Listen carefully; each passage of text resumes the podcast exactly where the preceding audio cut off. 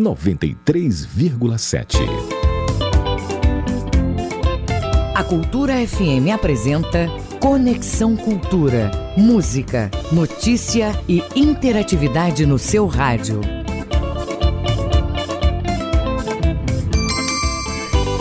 8 horas 4 minutos. Olá, bom dia para você ligado no Conexão Cultura da Rádio Cultura FM e também pelo portal cultura.com.br. Estaremos juntos até as 10 horas da manhã. O programa é uma produção do jornalismo da Rádio Cultura. Muito prazer, eu sou Kelvin Janieri e a partir de agora, atualidades, prestação de serviços, notícias, entrevistas, entretenimento e música boa para você ficar conectado com tudo que acontece no Pará e no Brasil. E você, ouvinte, pode fazer o programa com a gente. É só mandar sua mensagem para o nosso contato WhatsApp 985-639937. 985-639937.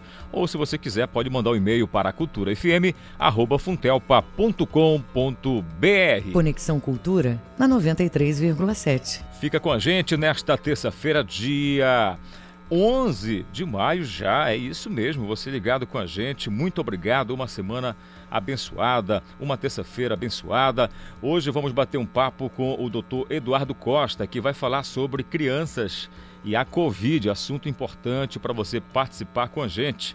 Hoje é Dia Nacional do Reggae e vamos falar de reggae, vamos bater um papo especial aqui com o nosso querido Bruno, que vai contar pra gente aí sobre essa história maravilhosa, desse ritmo maravilhoso que é o reggae. Teremos também a Patrícia Frecha, que vai fazer uma live solidária. Então, a Patrícia também vai contar pra gente aí sobre esse momento de pandemia que os artistas, é Patrícia Flecha, que vai contar pra gente mais sobre esse evento para ajudar as pessoas.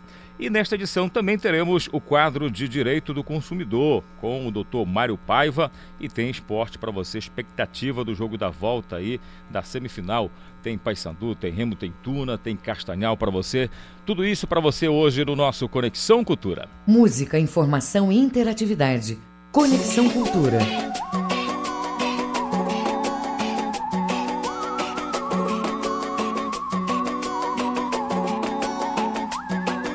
Quem viu uma preta e uma branca de mãos dadas na praia, provocando frisson? Quem viu uma preta e uma branca de mãos dadas na praia, provocando frisson? O que a preta tem de redondo, a branca tem de delgado, preta de pimenta. E a gente começa com essa música boa de Lucília Bastos, Pimenta com Sal. É muito bom, um peixinho assim, então com açaí no lado. Bom dia para você, 8 horas 7 minutos. Começou o nosso Conexão Cultura desta terça-feira. Conexão Cultura. Quem viu uma preta e uma branca de mãos dadas na praia? Provocando frisson. Quem viu uma preta e uma branca de mãos dadas na praia, provocando frisson. O que a preta tem de redondo, a branca tem de delgado, que a preta tem de pimenta, a branca tem de salgado, pimenta com sal sal com pimenta, uma preta, sal com uma lagueta, pimenta com sal, sal com pimenta, uma branca, uma preta, sal com uma lagueta, provocando frisson. Quem viu? Quem viu? Uma preta e uma branca, de mãos dadas na praia, provocando frisson. Quem viu? Quem viu? Uma preta e uma branca mãos na praia, provocando frisson. Que a preta tem de redondo, a branca tem de delgado. Que a preta tem de pimenta, a branca tem de salgado. Pimenta com sal, sal com pimenta, uma branca, uma preta, sal com uma lagueta. Pimenta com sal, sal com pimenta, uma branca, uma preta, sal com uma lagueta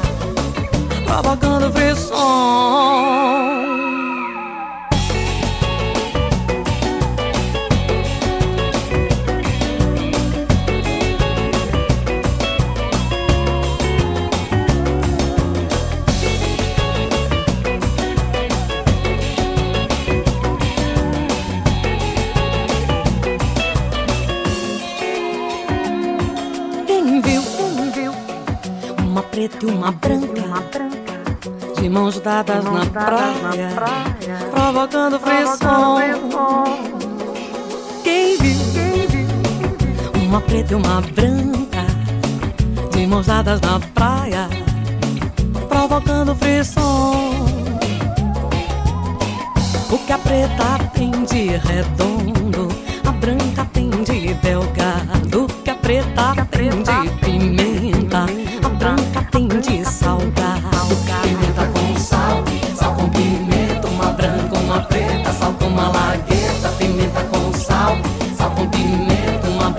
uma preta, sal com uma lagueta. Pimenta com sal, sal com pimenta, uma branca, uma preta, sal com uma lagueta. Pimenta com sal, sal com pimenta, uma branca, uma preta, sal com uma lagueta. Pimenta, sal, branca, pimenta, sal com uma lagueta, pimenta, lagueta. Quem viu? Muito bem, Paulo Sérgio. Lucinha Bastos, com certeza essa mulher com essa voz maravilhosa, com uma história na música paraense muito legal e a gente fica feliz de abrir o programa Conexão desta terça-feira, dia 11 de maio, com a canção de Lucinha Bastos. Muito bom dia para você, 8 horas 10 minutos. Agora você ligado com a gente aí na sua casa, acordou cedo, hein? Muita chuva ontem à noite, na madrugada também, até hoje.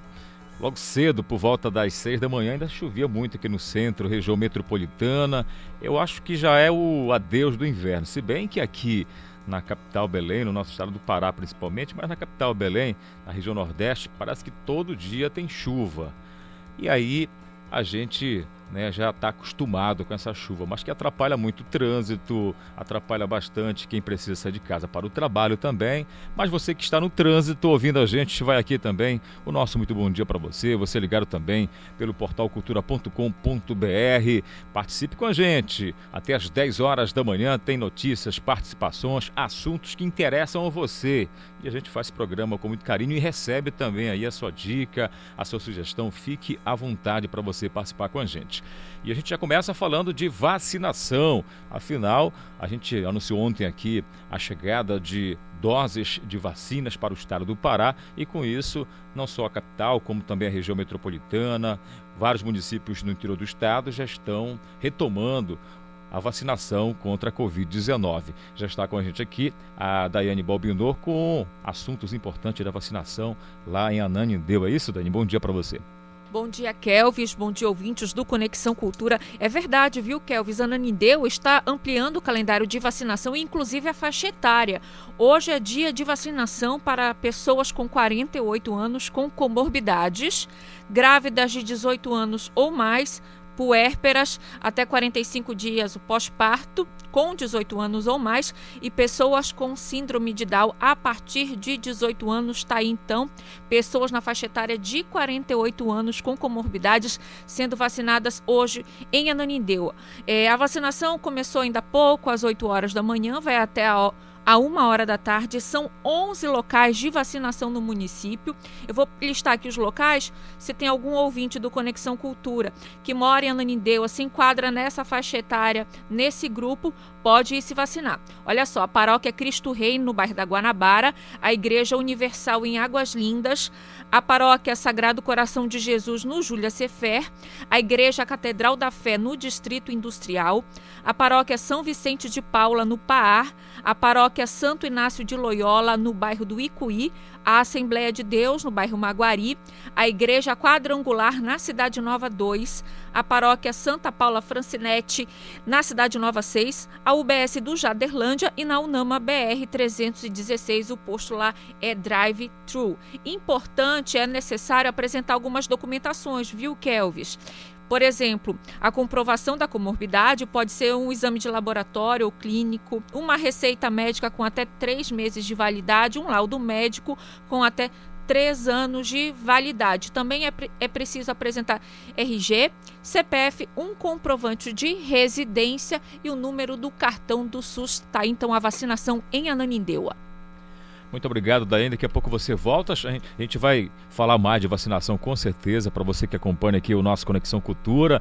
Na manhã desta terça-feira, afinal, chegada de vacina no final de semana, e aí a gente sabe que todo município né, tem aí o seu esquema de vacinação, como exemplo agora do município de Ananindeu que a Daiane trouxe para a gente. Por falar em vacinação, daqui a pouco a gente vai falar sobre a Anvisa que recomenda suspender a vacinação da AstraZeneca em grávidas. Olha a situação aí, daqui a pouco a gente vai trazer essa informação também. Vamos falar sobre a Universidade de Belém que lança campanha para atendimento remoto de paciente pós-Covid-19. Isso é muito legal também, afinal, tem muita gente que, graças a Deus, né, está curado, mas que precisa desse pós-atendimento, uma vez que se recuperou da Covid-19. 8 horas 14 minutos. Vamos seguir aqui o nosso Conexão Cultura. Vamos direto para a redação agora, falar ao vivo com o nosso colega Marcelo Lencar. Marcelo, o que, que você já traz de destaque para a gente no início agora do nosso Conexão Cultura? Bom dia, Kelvin Janieri. Bom dia também muito especial para todos os ouvintes do Conexão. Ah, o meu destaque é, de hoje, dessa terça-feira chuvosa, dia 11 de maio, é que o Estado e a Prefeitura é, entregaram equipamentos e cestas básicas para feirantes de Belém.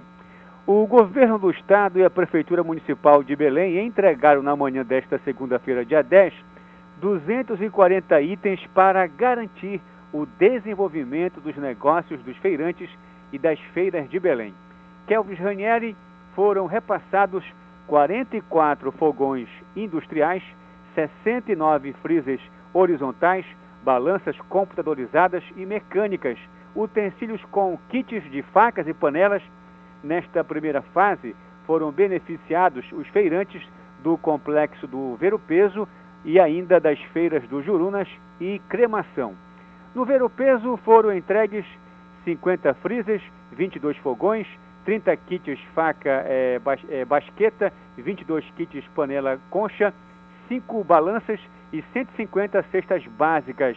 Na tradicional feira do bairro dos Jurunas, foram entregues 11 freezers, 17 fogões, 50 kits faca basqueta e 17 kits panela concha. Na feira do bairro da Cremação, foram entregues 8 freezers, 5, é, 5 fogões, 15 kits faca basqueta e 5 kits panela concha é, na ocasião da entrega, da comemoração e da união com a prefeitura, o governador do estado destacou, abre aspas, esse é o momento para garantir o ambiente adequado e os equipamentos necessários para todos os trabalhadores das feiras e mercados de Belém.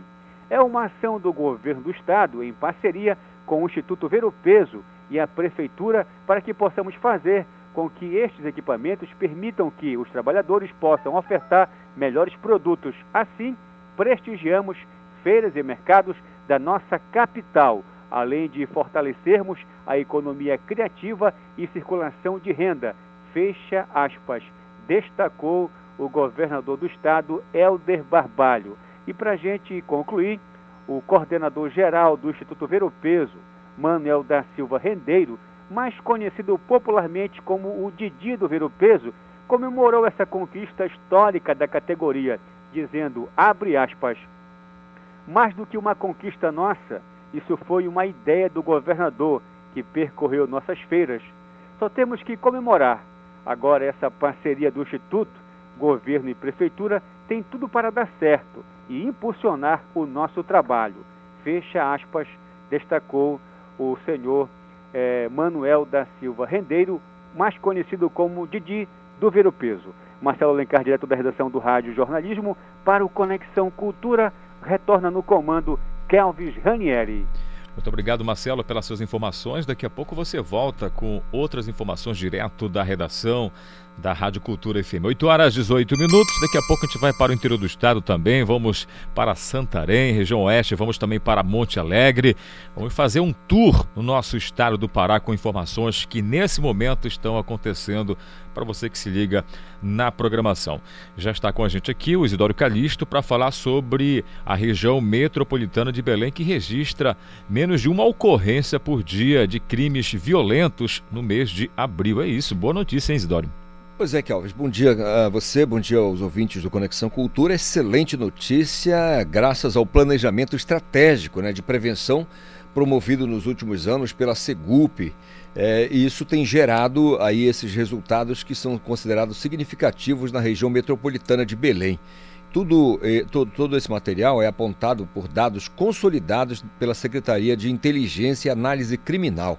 Aquela coisa da, da, da o, que os agentes realizam, né? aquela pesquisa, destacam então a mancha criminal e partem para agir naquela região e evitar é, que o crime aconteça, ou seja, se antecipar é o que tem acontecido. E, e, e essa, essa redução ela trata de crimes violentos, letais e intencionais. E aí a gente está falando de homicídio, tentativa de homicídio, lesão corporal grave e por aí afora. A nível é, é incrível, na verdade, a marca que este, esse, essa turma, vamos dizer, a cúpula da, da alcançou, porque esse é o menor índice, Kelvis, registrado desde abril, desde 2010. Essa, essa, essa análise histórica começou em 2010.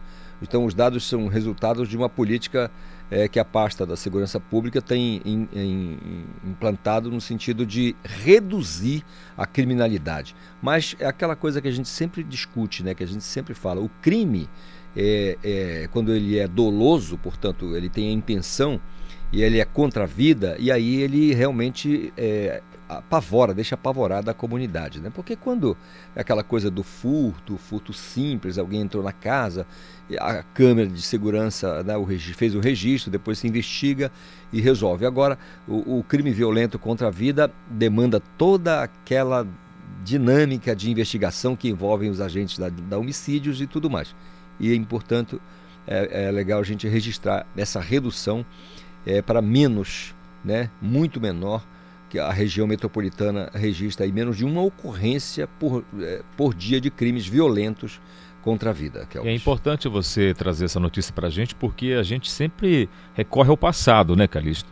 Por exemplo, quem não lembra que o município que faz parte da região metropolitana também, Ananindeu, figurava como uma das cidades mais violentas do Brasil um tempo atrás.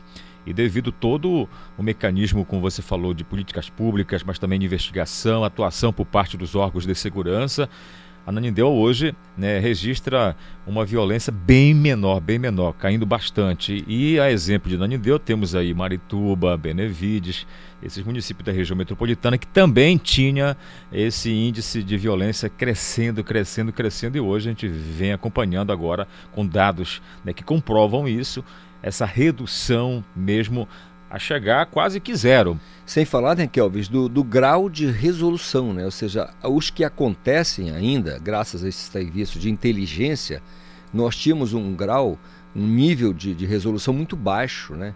Então hoje o crime acontece, é, o crime violento acontece, mas há um esclarecimento às vezes parcial, mas há um esclarecimento. Se busca ali a motivação, até a autoria. Ah, o sujeito não foi encarcerado. É uma questão de detalhe. Há resposta há para a sociedade exatamente. desses crimes. Muito legal. Daqui a pouco volta Isidoro Calixto com outras informações para a gente. Muito obrigado, Isidoro Calixto. 8 horas e 22 minutos. A gente segue para o interior do estado. Vamos para Santarém. O nosso querido Miguel já está por lá. Acordou cedo, Miguel, em Santarém. Já tem notícias quentinhas para a gente. Miguel, Oliveira, muito bom dia, companheiro, tudo bem com você? Bom, bom dia, Kelvis. Bom dia, Paulo Sérgio, nosso operador, a Daiane, o Reginaldo e toda a equipe do Conexão Cultura. É isso mesmo, nosso elenco aqui acordou cedo, veio debaixo de chuva, que caiu a noite toda. E aqui está um sol maravilhoso. Imagina, só faltava a praia estar aí sem essa enchente, né? Sem nuvem. Tá Hoje, certo. porque tem dias que tem chovido bastante também. Tá certo, Miguel Oliveira. Vamos falar de um projeto da Polícia Militar aí em Santarém que está concorrendo a um prêmio. Conta pra gente aí desse projeto maravilhoso da Polícia Militar. Olha, Kelvin, quando a gente fala da PM, qual é a primeira lembrança que se tem, Kelvin? a gente pensa naquela repressão, né? Aquela situação de, de, chegar e prender. Logo a mente, violência, Isso. criminalidade. Porque o mais conhecido trabalho da PM são ações repressivas ao crime, né? É verdade. Mas como toda moeda tem dois lados, a ação da PM tem duas faces. Aliás, um lado bem interessante para a gente trazer para os ouvintes do Conexão Cultura. É que o projeto de policiamento comunitário escolar da Polícia Militar, implantado em Santarém, vai concorrer na categoria Justiça e Cidadania ao Prêmio Inovar 2021, que reconhece iniciativas que deixam o Poder Judiciário mais próximo do cidadão. Participam da comissão julgadora do Inovar e ministros do STF, STJ, TST, desembargadores, promotores, juízes, defensores, advogados e outros profissionais. Que é o policiamento escolar tem o objetivo de combater e prevenir o acesso dos jovens, o aliciamento ao tráfico de drogas. E com aqueles que já têm algum envolvimento, que o projeto atua no sentido de resgatar e devolver essa pessoa ao convívio social. Inclusive, Kelvis, aqui em Santarém, há mais de uma década já funciona o Programa Educacional de Resistências às Drogas, o PROERD. É outro programa da Polícia Militar que é implantado em vários municípios do estado. O PROERD atuava apenas dentro do ambiente escolar, com treinamento de professores e alunos, que mais de 500 estudantes foram formados pelos cursos do PROERD, desenvolvido em Santarém desde 2005 por meio do qual são realizadas diversas ações voltadas a fortalecer os valores individuais, familiares e comunitários e promoção dos direitos humanos. O programa constitui uma ação conjunta entre a Polícia Militar, escola e a família, no sentido de prevenir e combater o uso de drogas e da violência entre estudantes, né? Que você sabe que de vez em quando a gente tem relatos aí de violência no próprio ambiente escolar. Com certeza. É, além disso, esse programa ajuda a, aos jovens, aos estudantes, a reconhecer as pressões né, e as influências, aquelas mais influências que muitas vezes ocorrem e que levam os jovens a escolher um caminho perigoso. Agora, esse projeto maior, né, que é o projeto de policiamento comunitário de Santarém, que concorre ao Prêmio Inovari, faz parte da rede de proteção às crianças, adolescentes e jovens assim como o Conselho Tutelar, Ministério Público, o Juizado da Infância, a Delegacia Especializada em Atendimento à Criança e Adolescente. Você acha essa iniciativa muito boa, né, Kelvin? Com certeza. Agora há pouco, acho que você estava ouvindo, a gente trazendo a notícia com o nosso querido Isidoro Calixto a respeito da região metropolitana de Belém. Eu comentava que há um tempo atrás a violência eh, vinha crescendo bastante, eh, com revolta da população contra os órgãos de segurança, cobrança né, contra os nossos governos, mas agora parece que, graças a Deus, um trabalho integrado, né, consciente, eh, com políticas públicas, a gente vem acompanhando que vem diminuindo. E um projeto como é, esse aí da PM que leva né, toda essa rede de proteção às nossas crianças, é, adolescentes, é, jovens, é muito importante, Miguel. É, essa é uma, é um, sempre foi aquilo que sempre se almejou, né, de que a prevenção, né, educação, prevenção, informação pode estar na raiz da solução do grave problema que acontece em todo o Brasil, que é a violência, né, que é esse número absurdo da criminalidade, mas assim é, todas as vezes que tem um lado positivo, o outro lado da moeda, a gente aqui no Conexão Cultura está para divulgar, porque é importante, como você mesmo concordou comigo, quando se fala na polícia, a gente sempre fala ou lembra ações repressivas, né? Mas é esse é um trabalho muito legal. É, a equipe que julga os projetos que concorrem ao Prêmio Inovare, essa equipe vem a Santarém para conhecer melhor o projeto, mas esse projeto do policiamento comunitário já foi selecionado para concorrer nessa categoria Justiça e Cidadania. Olha, Kelvin, aqui em Santarém, como eu já falei para você, tempo bom, tem chovido bastante durante a madrugada, você tem os rios da região no seu período de enchente, aquilo que a gente sempre falou, é, há muitas famílias é, desabrigadas ou desalojadas nos municípios de Oriximiná, Alenquer e Monte Alegre e Prainha.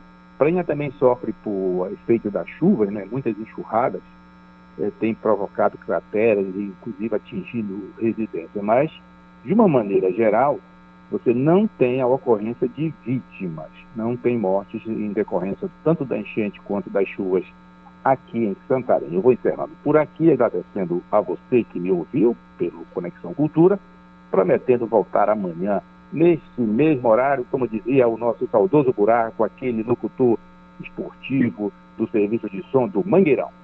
Tá certo. Muito obrigado aí ao nosso querido Miguel Oliveira, direto de Santarém, região oeste do estado, todos os dias com informações a respeito do que acontece aí em Santarém e região. E é muito legal esse projeto que ele trouxe para a gente aí, onde a Polícia Militar estará concorrendo ao Prêmio Inovar, então, né, sobre é, essa categoria de justiça e cidadania, aonde o trabalho que vem sendo realizado com crianças, adolescentes, jovens é muito importante aí por parte dos órgãos de segurança, ou seja, mostra uma polícia cidadã também. Então, os nossos amigos e amigas da Polícia Militar que nesse momento estão nos dando a honra de ouvir aqui o nosso Conexão. Nosso muito obrigado pelo carinho. 8 horas 29 minutos. O nosso primeiro intervalo está chegando, mas não sai daí porque é muito rápido. Já já tem mais notícias para você, tem bate-papo, tem muita coisa legal até as 10 horas da manhã no seu Conexão Cultura. Estamos apresentando Conexão Cultura.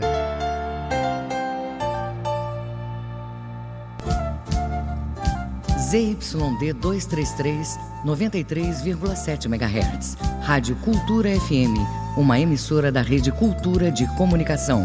Fundação Paraense de Rádio Difusão, Rua dos Pariquis, 3318.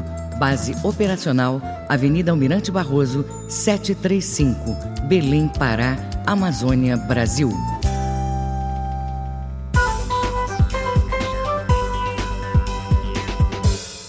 Voltamos a apresentar Conexão Cultura. Falei para você que era bem rápido, 8 horas 30 minutos na Grande Belém. Uma terça-feira com aquela cara, né, da chuva da noite toda. Que isso, Paulo Sérgio? Não foi tanta chuva assim, mas o suficiente para trazer vários problemas aqui na capital, na região metropolitana. Inclusive, a gente já pede aos nossos representantes políticos, né, que possa cada vez mais aprender com essa força da natureza que vem trazendo esses problemas e resolver. Eu sei que não dá para resolver tudo de uma vez, mas aos poucos resolver, porque realmente já não está legal esse cenário de toda vez que chove assim, com uma intensidade maior, esses alagamentos, prejuízos às famílias. Isso não é legal, não. Mas nós estamos aqui acreditando, firme e forte aí, né? Na conduta dos nossos políticos em ter propósito para a nossa população, na capital, em qualquer parte desse Brasil. 8 horas 31 minutos e você pode deve participar com a gente, fique à vontade. Olha só, o nosso contato, anota aí, é o 985 63 9937. Daqui a pouco a gente vai para Parauapebas também, que completou ontem, Reginaldo, 33 anos. Acredite você, Parauapebas, um município bastante importante na região sudeste do estado, rico e que é muito novo ainda, 33 anos, então, completando Parauapebas. Já já a gente vai saber um pouco como foi essa festa lá no município de Parauapebas e também vamos percorrer outras regiões do estado do Pará. Mas vamos seguir aqui com mais informações. Olha só, contribuintes que comprovem ser portadores de doenças graves ou que sejam idosos podem ter a declaração do imposto de renda revisada. Então, vamos saber mais com a Tamires Nicolau.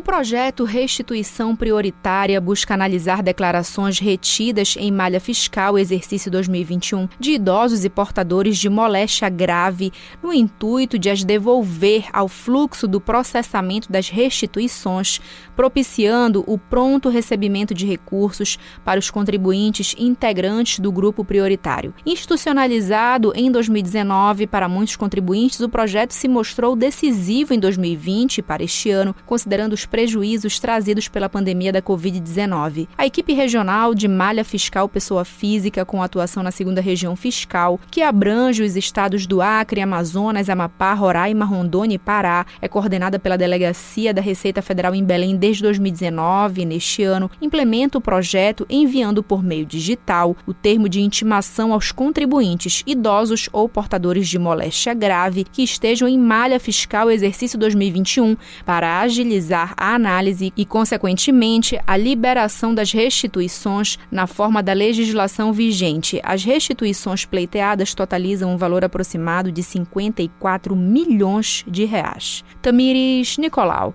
para o Conexão Cultura. Obrigado, Tamires, pelas suas informações. 8 horas 33 minutos agora na Grande Belém.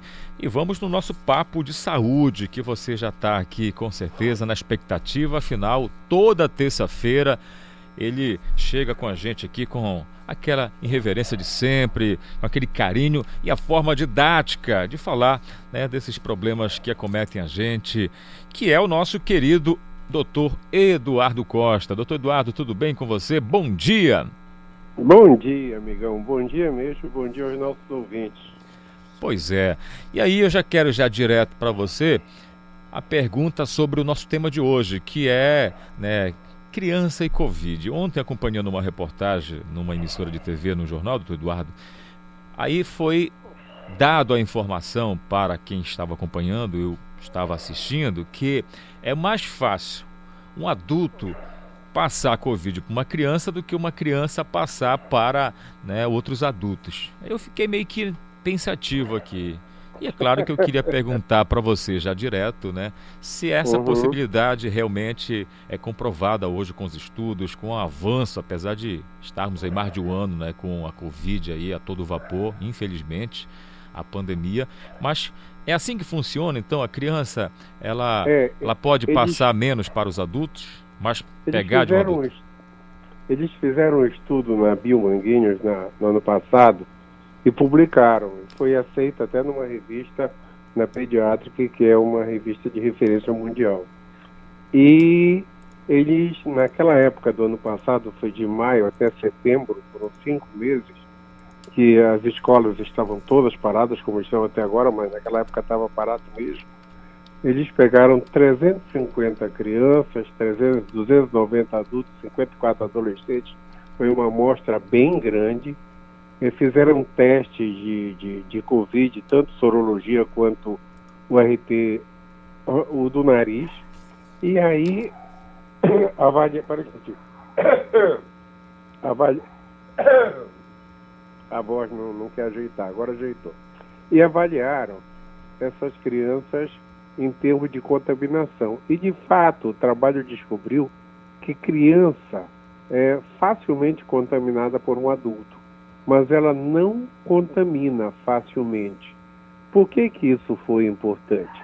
Porque esse estudo é, pode embasar a volta à escola a volta às aulas, a volta às creches, a volta a tudo isso.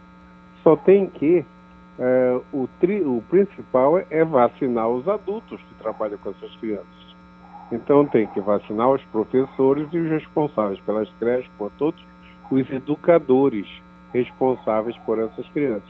Esse estudo foi muito interessante lá do Vilma Vídeo, porque a, chama a atenção de uma dúvida que nós tínhamos nós estamos falando isso há um ano e pouco aqui, por causa, pela dúvida que existia. Eu, eu, eu, eu pessoalmente estou com meus netos presos em casa há um ano e, e dois meses. Um ano, desde março do ano passado. Então, é, coitados, é, é, me dá uma pena todo dia. Tá? Ainda bem que eu moro numa casa que tem quintal, essas coisas todas mas é um problema sério as crianças em casa. Eu fico imaginando as crianças de apartamento, o sufoco que é. Então, a, a, a, esse estudo chama essa atenção. Se nós, nós é, como um todo, vacinarmos os, os, os, os professores e os responsáveis pelas creches, pelas escolas, aí fica fácil do, de, de pensar no retorno, né?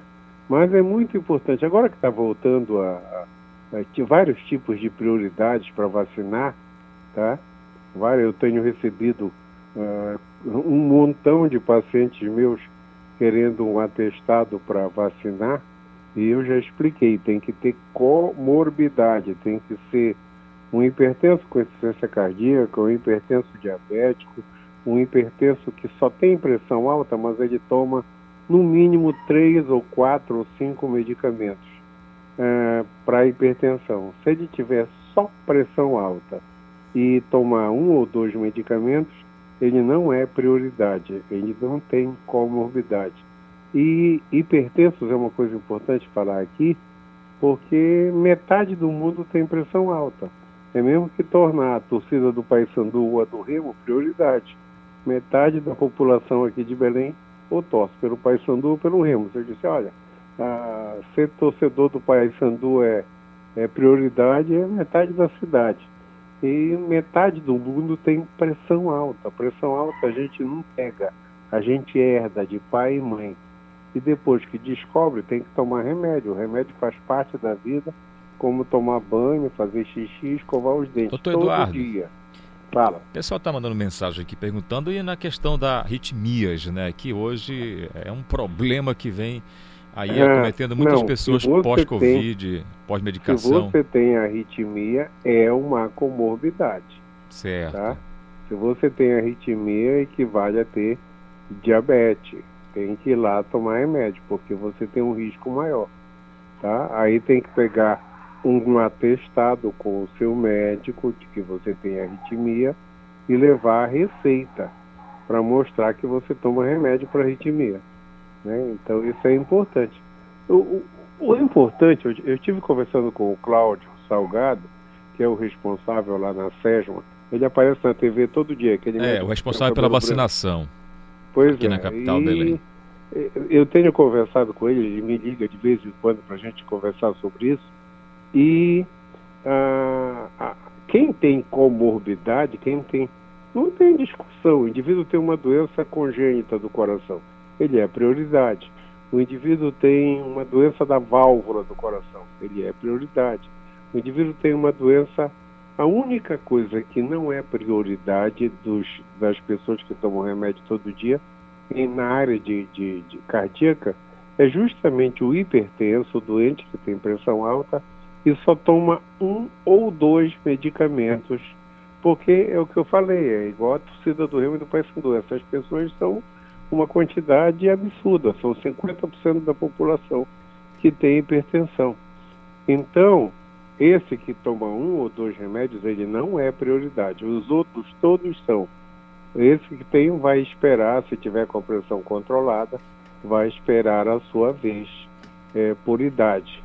Porque, é, imagina, metade dos. Metade não, eu sou médico cardiologista. 90% dos meus pacientes são hipertensos. Né? Junta os da, da atividade privada com os da universidade, dá uns 72 mil. É muita gente. É muita gente mesmo. É muita gente. Eu tenho projetos de pesquisa nos interiores todos, que é um, é um fato até interessante. A gente conseguiu diminuir nos, nos municípios que a gente foi com a equipe da universidade quase 50% de derrames e infartos, só informando as pessoas, só dizendo para elas o que é que causa isso. Então, isso é outra coisa interessante, mas a gente conversa outro dia. Só para dar uma ênfase no, no que nós estamos conversando, o importante é avaliar que esse trabalho da Fiocruz com as crianças e adolescentes e adultos cruzados, ele ch- chamou a atenção para o fato de que a, a, a, a criança ela contamina fácil, ela não tem uma doença pesada e ela não transmite facilmente. Então, ela junto com professores vacinados, junto com os responsáveis, os educadores todos vacinados, a gente pode planejar reabrir eh, creches e escolas. Eh, e essa que foi, esse que foi o objetivo do trabalho. Isso é muito interessante também. Tá certo. Agora, doutor Eduardo, voltando nesse assunto da criançada, de é, pegar de adultos a Covid, né, enfim, ou de uma outra criança, mas transmitir menos, nessa questão desse tratamento, já que a maioria das crianças né, é muito leve, moderado aí, é, esse estado de saúde no momento que ela é cometida é, da Covid-19. É, a medicação, claro que não existe, mas como é que os pais podem proceder em relação a essas crianças que de repente forem cometidas dessa maneira mais leve né, da Covid-19? Não, mesmo assim, a Covid-19 ela mata crianças também. Não Já tem pra- dados sobre é, isso. Não né? dá para pensar. é, eu tô, eu tô conversando contigo, mas é, eu ainda tô, é, ainda estou pensando assim. Será que eu deixo meus netos irem para a escola só com esse Dá, trabalho? fica a dúvida, né, doutor Eduardo? É, ainda, ainda não dá para. É um trabalho, foi bem feito, a Fiocruz é uma referência em termos de, de, de ciência, em termos de Brasil.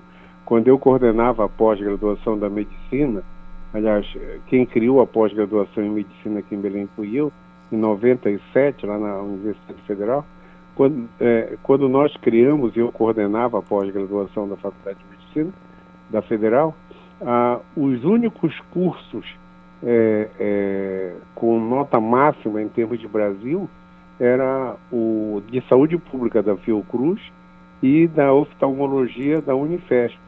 Então eram os cursos que tinham nota 7 lá na CAPES e tudo mais.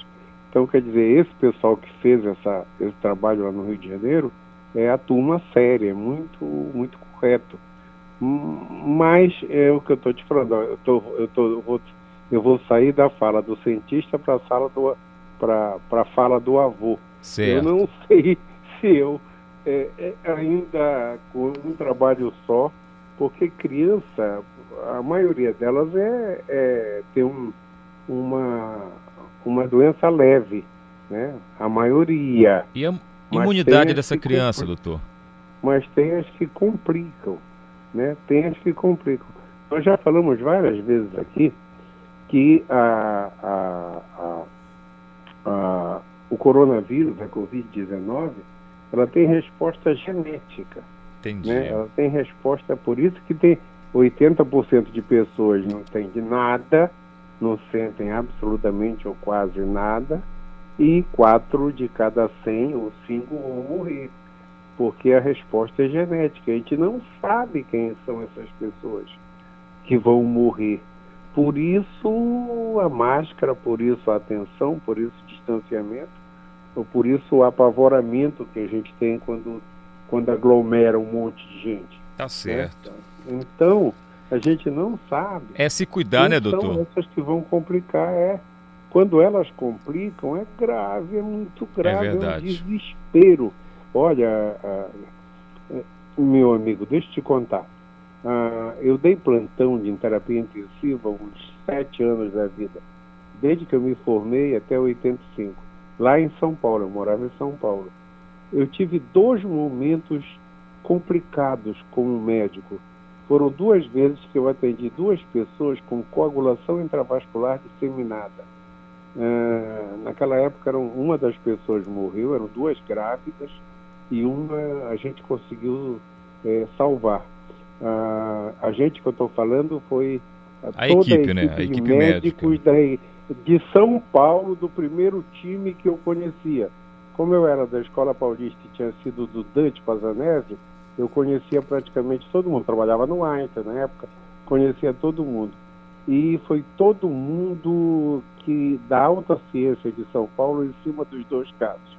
Coagulação intravascular disseminada eu sempre falava para todo mundo, foram os dois piores momentos da minha vida como médico para tratar. E tu sabe o que é que o coronavírus causa? Coagulação intravascular disseminada. Ou seja, dizer, é tudo muito complicado, né?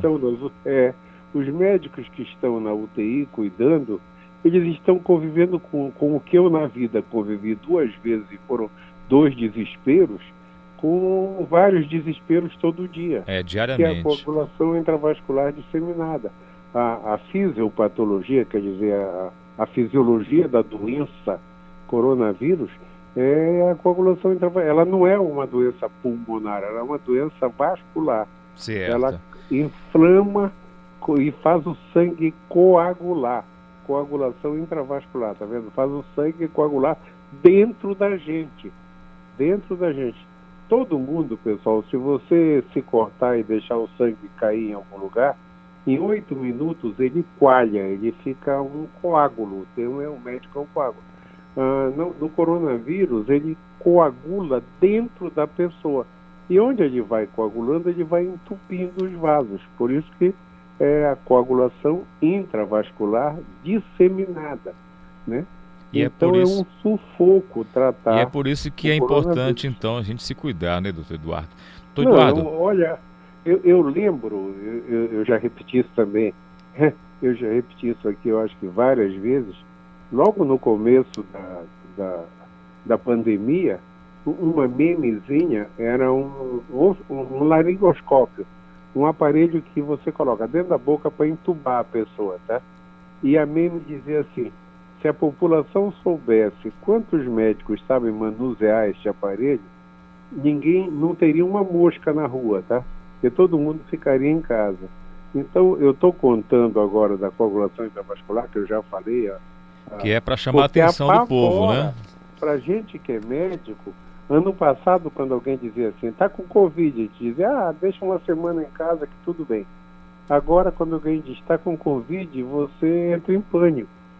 Entra em pânico. E só fica assim, para mim que sou médico, é, tomara que ele não seja um daqueles quatro ou cinco que, pelos desígnios do universo, vão morrer né? Porque é um sufoco. Você está na UTI entubado e mesmo assim aqui em Belém, a mortalidade dentro das UTIs, com todo mundo qualificado cuidando, foi muito alta. Então não dá para. Não é aquele doente que pega uma pneumonia, você interna, vai tomar antibiótico, você tem certeza que não vai morrer, vai tratar. Tá Ou que está com uma apendicite, o médico vai lá e opera. Enquanto está operando, você tem certeza lá fora que ele vai sair bem, que vai sair bem. Né? Eu sou um cardiologista que faço cateterismo, a gente pega um infarto agudo, hoje você tem certeza que o médico vai colocar um estente, que aquela pessoa dali com uma semana vai estar no trabalho normal. Então, é, tem umas coisas que você tem certeza que vai dar tudo certo. É por no isso, coronavírus, não. É Essa, por isso esse que é o grande problema. É verdade, é por isso que eu sempre falo, doutor Eduardo, é preciso atenção, cuidado, é, e aprender com as coisas que estão aí no dia a dia. Doutor Eduardo, 8 horas já 50 minutos, já estão me batendo aqui já a nossa produção, dizendo que tem que correr com o programa, tem muita coisa, mas é sempre um prazer falar com você. Muito obrigado pelas suas informações. Eu fico aqui só ouvindo porque as suas histórias, e são histórias vivenciadas no dia a dia, na medicina, é importante para a gente aprender um pouco mais e tomar cuidado, porque a situação, como você disse, não só como médico, mas também como avô, como ser humano, não está nada fácil, doutor Eduardo. Já com agradeço certeza, a sua participação, tá bom? Com certeza.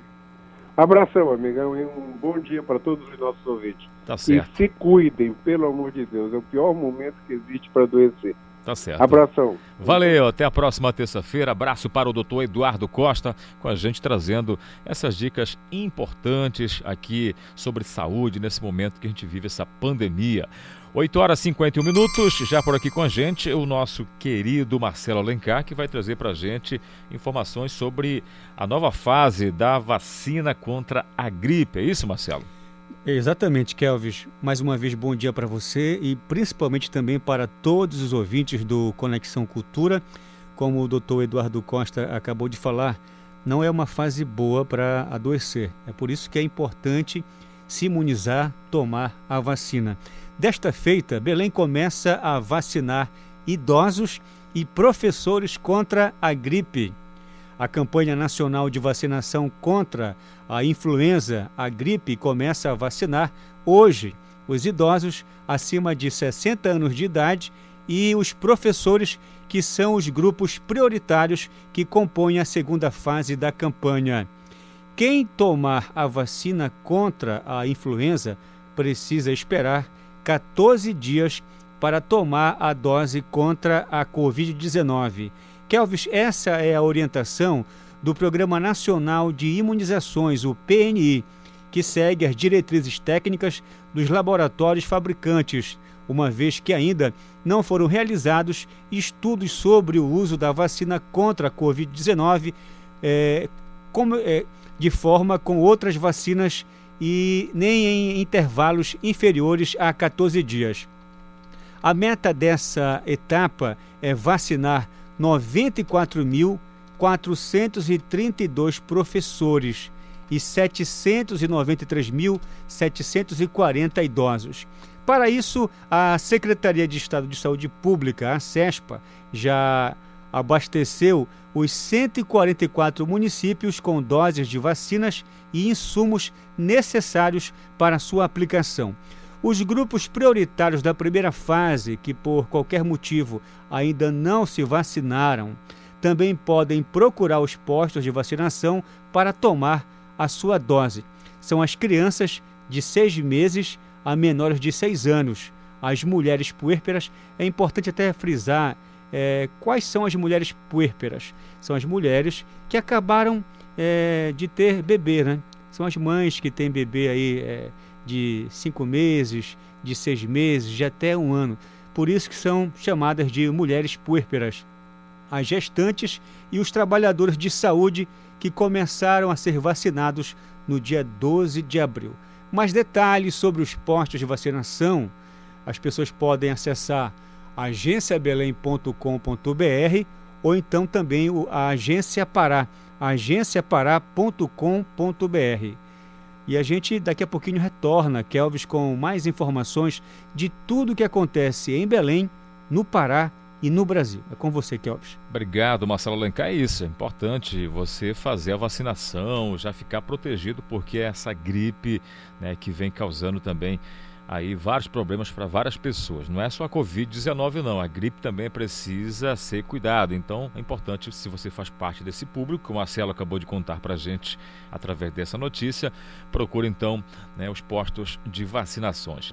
8 horas e 54 minutos, vamos para a região nordeste do estado falar com o nosso colega Jefferson Moraes, que está em Salinópolis, cidade maravilhosa, com praias maravilhosas, pontos turísticos, mas para aí também, Jefferson, está chovendo bastante. Conta para gente essa chuvarada, como é que está afetando a população dessa região. Bom dia para você.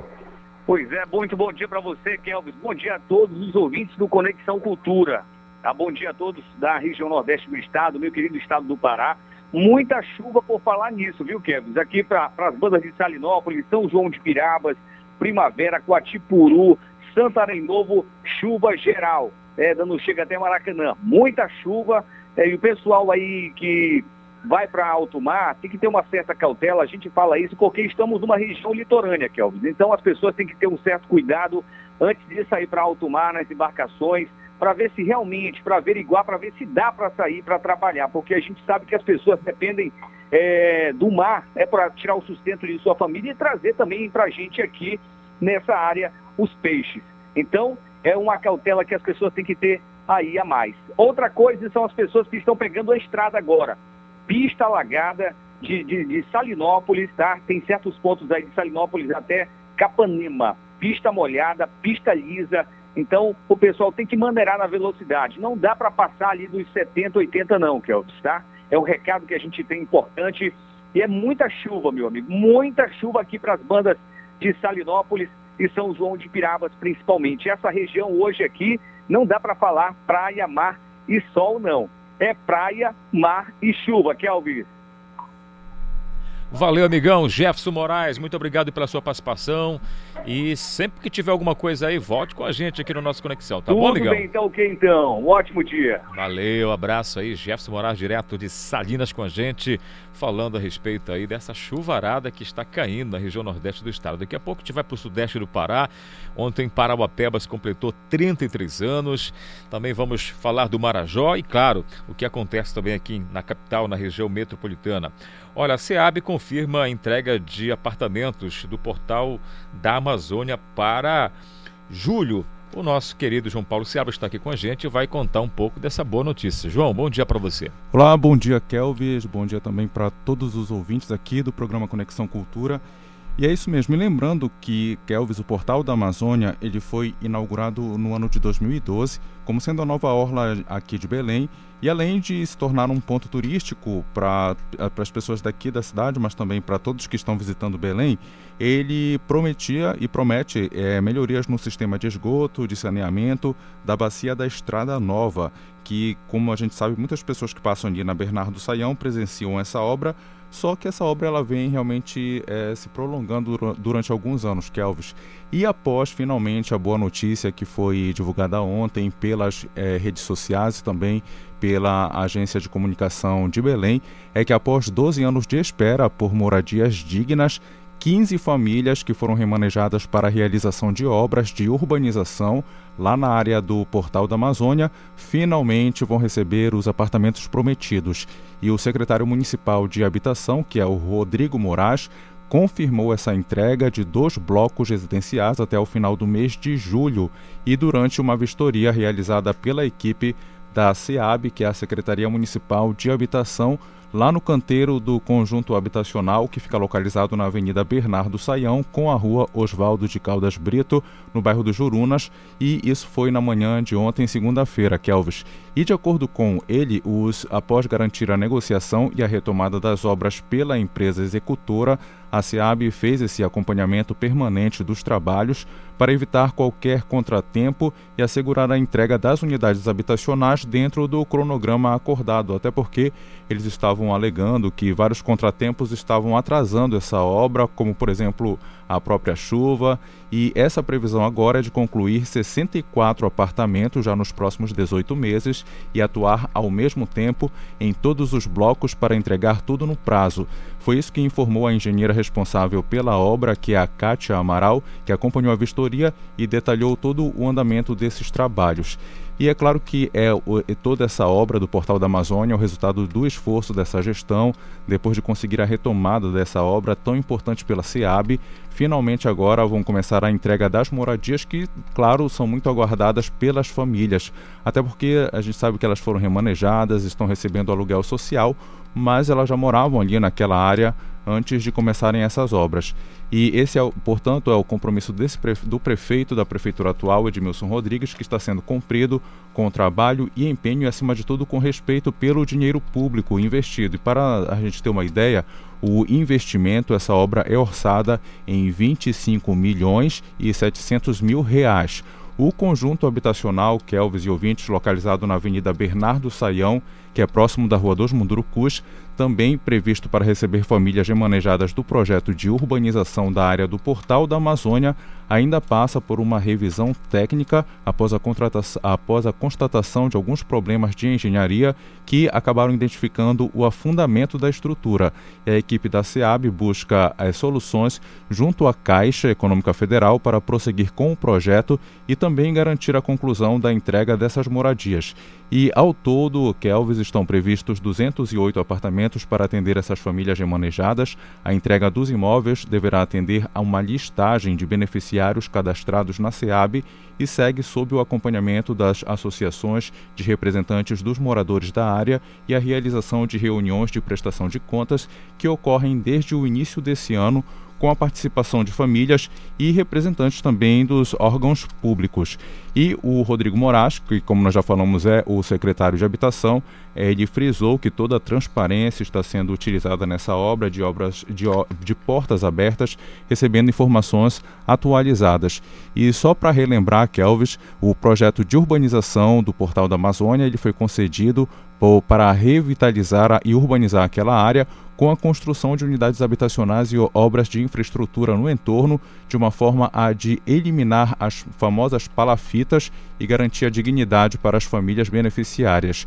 As obras dos residenciais para receber essas famílias remanejadas foram contratadas em 2008, com prazo de entrega de um ano, e as famílias deixaram as moradias voluntariamente e passaram a receber 400 reais de auxílio aluguel até a entrega das obras de habitação. Desde então, o projeto passou por várias reprogramações e ajustes de cronogramas e até agora somente 16 apartamentos foram entregues. E vale lembrar que em 2017 o Ministério Público Federal e a Defensoria Pública da União entraram com uma ação civil pública na Justiça Federal contra a Prefeitura Municipal de Belém, a Caixa e a União para cobrar o cumprimento do projeto e a entrega das unidades habitacionais às famílias, além de pedir uma reparação por danos morais sofridos pela população e pelas famílias que deveriam receber as moradias. Portanto, Kelvis, essa é a boa notícia que depois de tantos anos essas famílias é, vão receber os apartamentos, vão poder ter a sua própria casa e ali no portal da Amazônia. Segue com você, Kelvis, e daqui a pouquinho a gente volta com mais informações. Obrigado, João Paulo Seabra, pelas suas informações. É isso, né? Boa notícia depois de anos e anos. Agora parece-me que de fato a gente vai estar vendo esses apartamentos serem entregues às famílias que estão cadastradas. Vamos fazer o nosso intervalo, daqui a pouco a gente volta com mais Conexão Cultura. Estamos apresentando Conexão Cultura.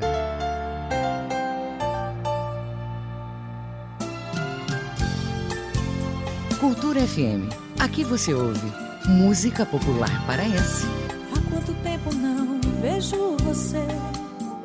Só ficaram as lembranças. Música popular brasileira. Esta canção não é mais que mais uma canção. Cultura FM 93,7. Fosse uma declaração de amor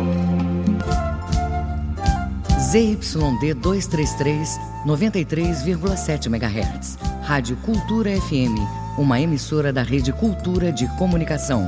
Fundação Paraense de Rádio Difusão, Rua dos Pariquis, 3318. Base operacional, Avenida Almirante Barroso, 735, Belém, Pará, Amazônia, Brasil.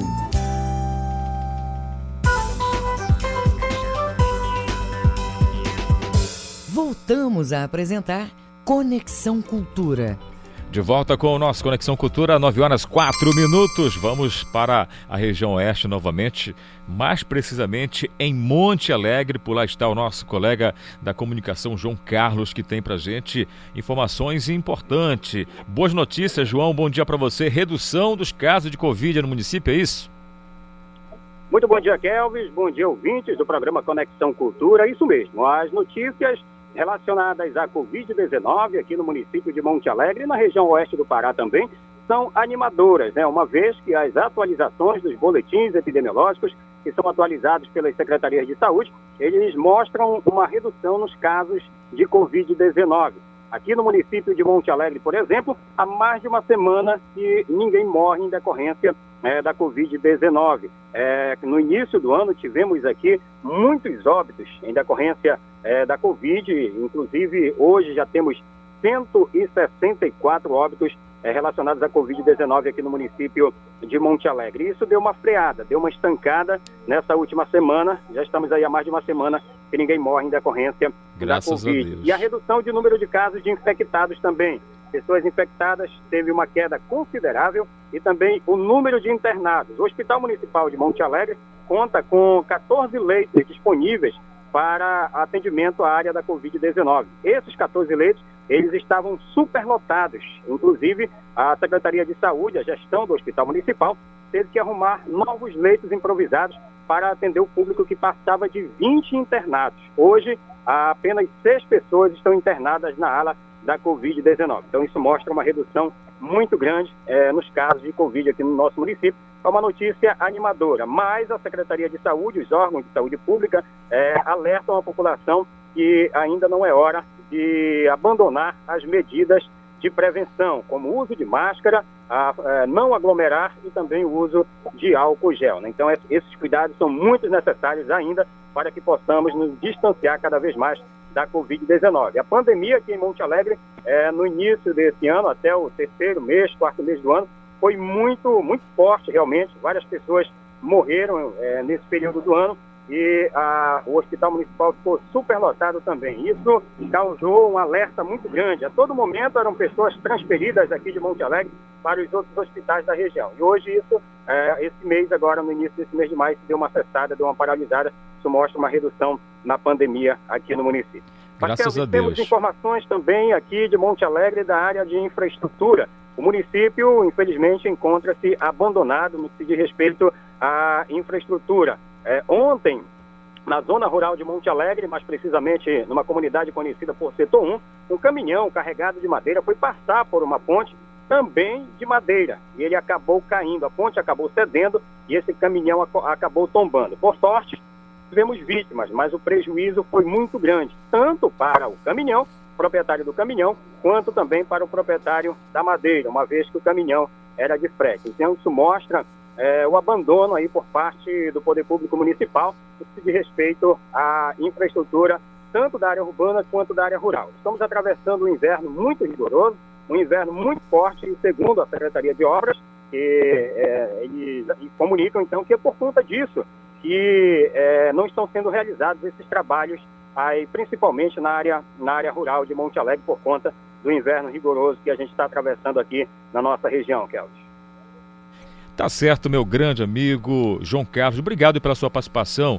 É, a gente pede para que então os nossos governantes aí da região, no caso Monte Alegre, possa né, fazer com que essa infraestrutura chegue aí no interior do estado. A gente agradece, João, na participação direto de Monte Alegre ao vivo com a gente aqui no nosso Conexão Cultura. 9 horas 8 minutos.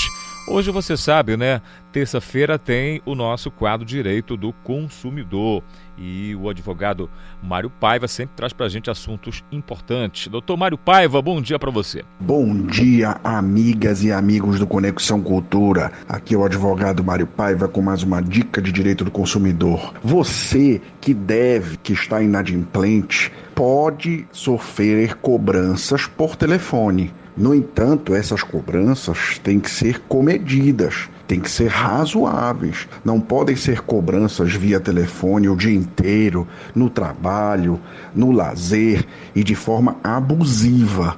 O Código de Defesa do Consumidor diz que o inadimplente não poderá ser exposto ao ridículo, nem será submetido a qualquer tipo de constrangimento ou ameaça, ou seja, você, consumidor, cobrado em quantia indevida, tem direito à reparação do indébito ao valor do dobro do que pagou em excesso. Além disso, em todos os documentos de cobrança de débitos apresentados ao consumidor deverão constar nome, endereço e cadastro de pessoa física. As ligações abusivas, diárias e restritas para os seus para os seus para sua casa, para seu trabalho, poderá ser objeto, sim, de cobrança abusiva e poderá ser a operadora, a pessoa que a quem você deve o crédito, condenada por a indenização por danos morais. Recentemente, os tribunais têm entendido que essa cobrança por telefone, de modo abusivo, pode gerar um dano moral para você, consumidor. Fique atento, não permita a cobrança abusiva por meio de telefone. Denuncie e registre em boletim de ocorrência, se for o caso. Um grande abraço do advogado Mário Paiva e vai passar. Vai passar, doutor Mário. Muito obrigado pela sua participação toda terça-feira, então o nosso quadro Direito do Consumidor. Se você tem alguma pauta, quando eu falo pauta, é alguma dúvida de um assunto que você gostaria de saber, a gente coloca aqui, portanto, no nosso quadro Direito do Consumidor. 9 horas 10 minutos na Grande Belém e vamos ouvir então essa música.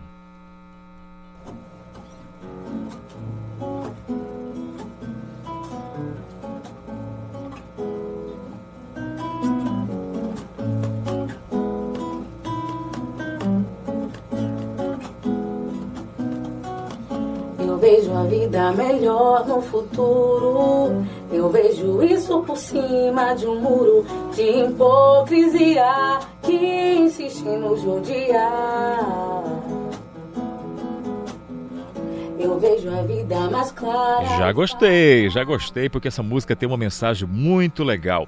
Bom, alegria, esperança, fé e amor e boa música, esses são os pilares da live show solidária da cantora Patrícia Flecha, programada para quarta-feira, portanto amanhã, dia 12 de maio, a partir das 19 horas, com transmissão pelo Instagram e também Facebook. E a Patrícia está com a gente no telefone. Patrícia, bom dia para você, querida, tudo bem?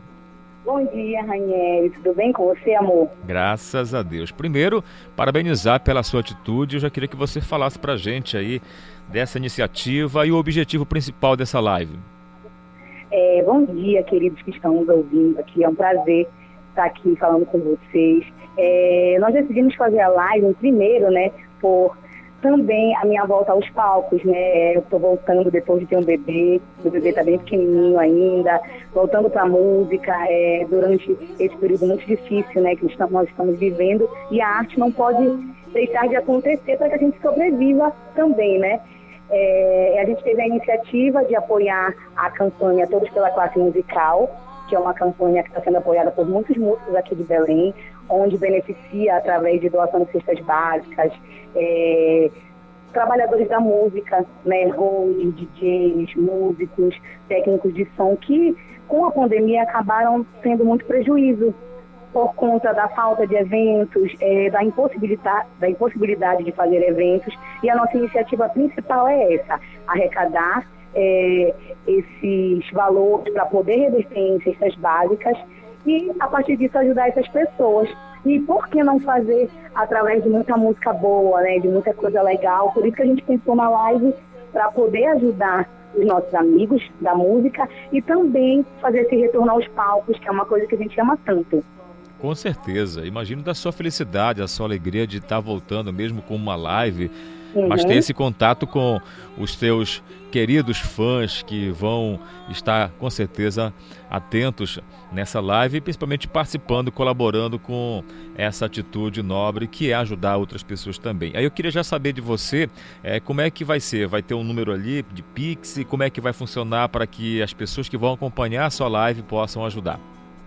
Tá, nas minhas redes sociais eu já coloquei disponibilizado o Pix e o número do telefone da nossa é, produtora, porque todas as pessoas que doarem é, a partir de 10 reais vão concorrer aos sorteios de brindes. Eu tenho vários parceiros que entraram com a gente nessa, doaram brindes é, para que a gente possa sortear na live. E esse sorteio vai acontecer assim. Cada pessoa que doar, através do nosso Pix, está nas minhas redes sociais, é, as pessoas vão concorrer aos brindes e tem que enviar o comprovante para o número que eu coloquei lá também, para que quem é, está computando as doações já coloque a pessoa no sorteio. As doações também podem ser feitas diretamente através das minhas redes sociais. Pode falar comigo no inbox do meu Instagram, que é patrícia.flechaoficial. É, o meu Facebook também, Patrícia Flecha. Todas essas redes sociais eu estou recebendo mensagens de muitas pessoas é, dizendo, ah, não vou, por exemplo, é, eu não vou conseguir fazer como Pix, eu posso te doar de outro jeito? Pode sim, é só entrar em contato com a gente. Mas o meio que nós achamos melhor para poder fazer essa transmissão, a arrecadação, foi o Pix, que está nas minhas redes sociais, em todas. Perfeitamente. Eu já queria te agradecer e parabenizar mais uma vez pela sua atitude. Eu queria que você reforçasse então o convite né, de amanhã, o horário certinho e mais uma vez as suas redes sociais, aonde será transmitida a live para os nossos ouvintes aqui da Rádio Cultura FM. Meu amor, muito obrigada a vocês, né? Muito obrigada, Ranieri, pelo carinho. Muito obrigada à TV Cultura, à Rádio Cultura de Comunicação, todo mundo que está é, nos apoiando. Vocês são maravilhosos, estão apoiando muito a causa, como apoiam todos os músicos daqui com muito carinho. Isso é muito importante para a gente, viu? Nesse período. Muito, muito obrigada.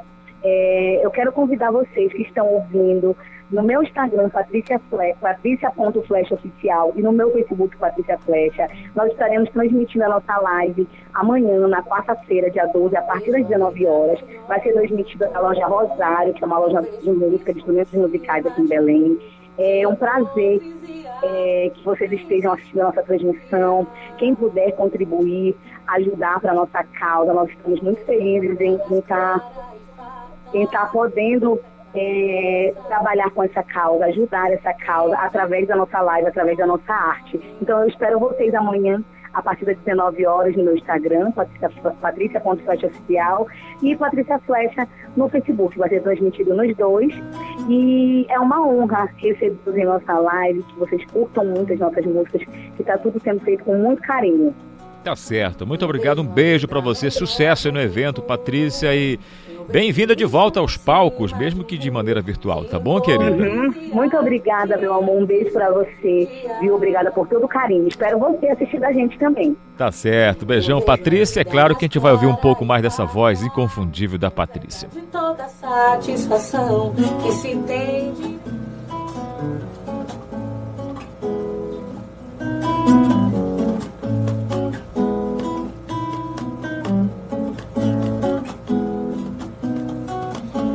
vejo a vida melhor no futuro. Eu vejo isso por cima de um muro de hipocrisia que insiste em nos odiar. Eu vejo a vida mais clara e farta. A letra dessa música é linda, hein, Paulo Sérgio? Deixa eu rolar um pouquinho mais, vai, vai. Do firmamento ao chão.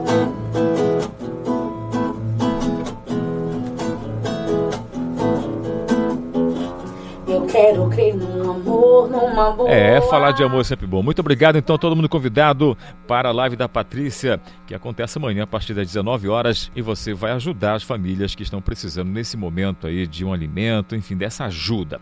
9 horas e 18 minutos na Grande Belém. Vamos seguir com mais informações. O governo do estado decreta a situação de emergência em três cidades paraenses por conta das chuvas intensas que afetam o estado. A Tamires Nicolau tem pra gente os detalhes. Os municípios de Oriximiná, no Baixo Amazonas, Trairão, na região Tapajós, e Baião, na região do Tocantins, tiveram situação de emergência decretada pelo governo do estado em função das cheias nas regiões.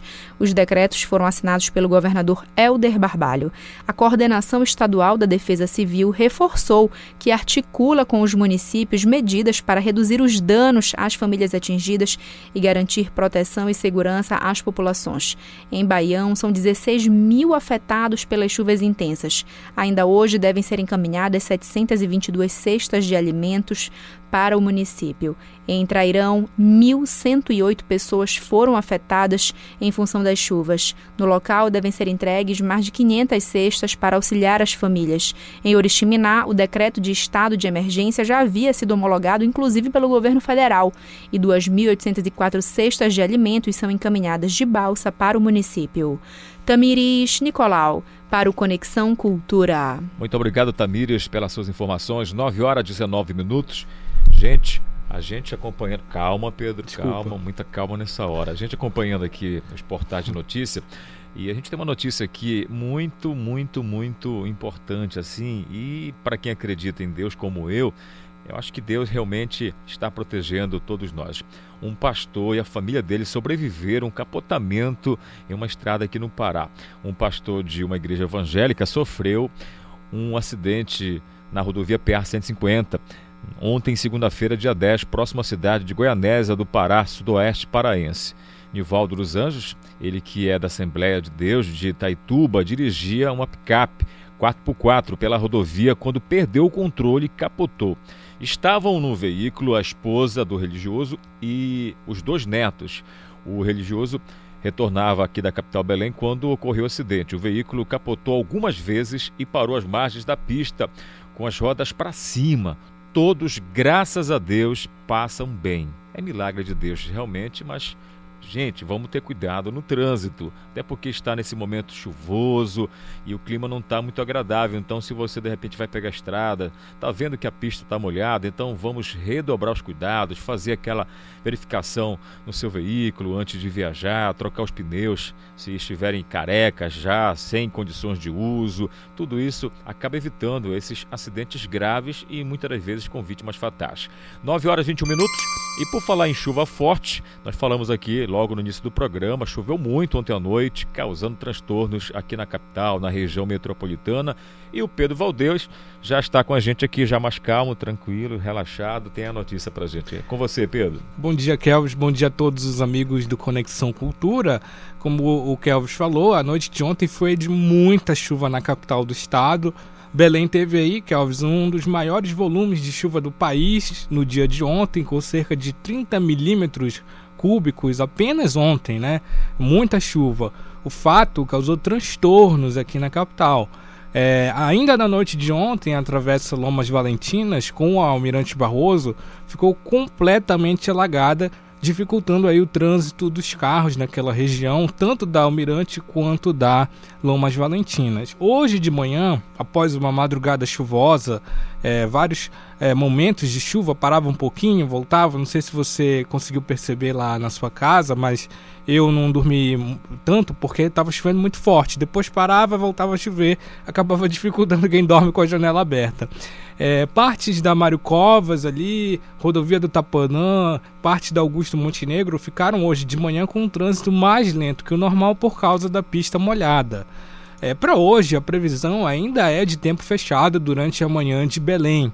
É, durante a tarde, no, nesse período aí da tarde, o céu vai ficar nublado com previsão de pancadas é, de chuva com trovoadas durante a tarde. Então, o maior volume hoje deve ser durante a tarde.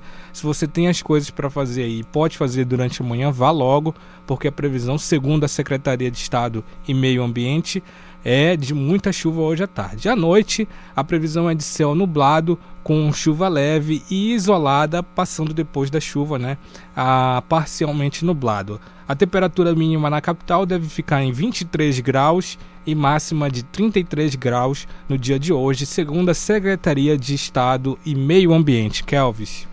Valeu, é isso. Deve vir mais chuva por aí. Complicada a situação aqui na região metropolitana para você que acompanha aqui o nosso programa Conexão Cultura.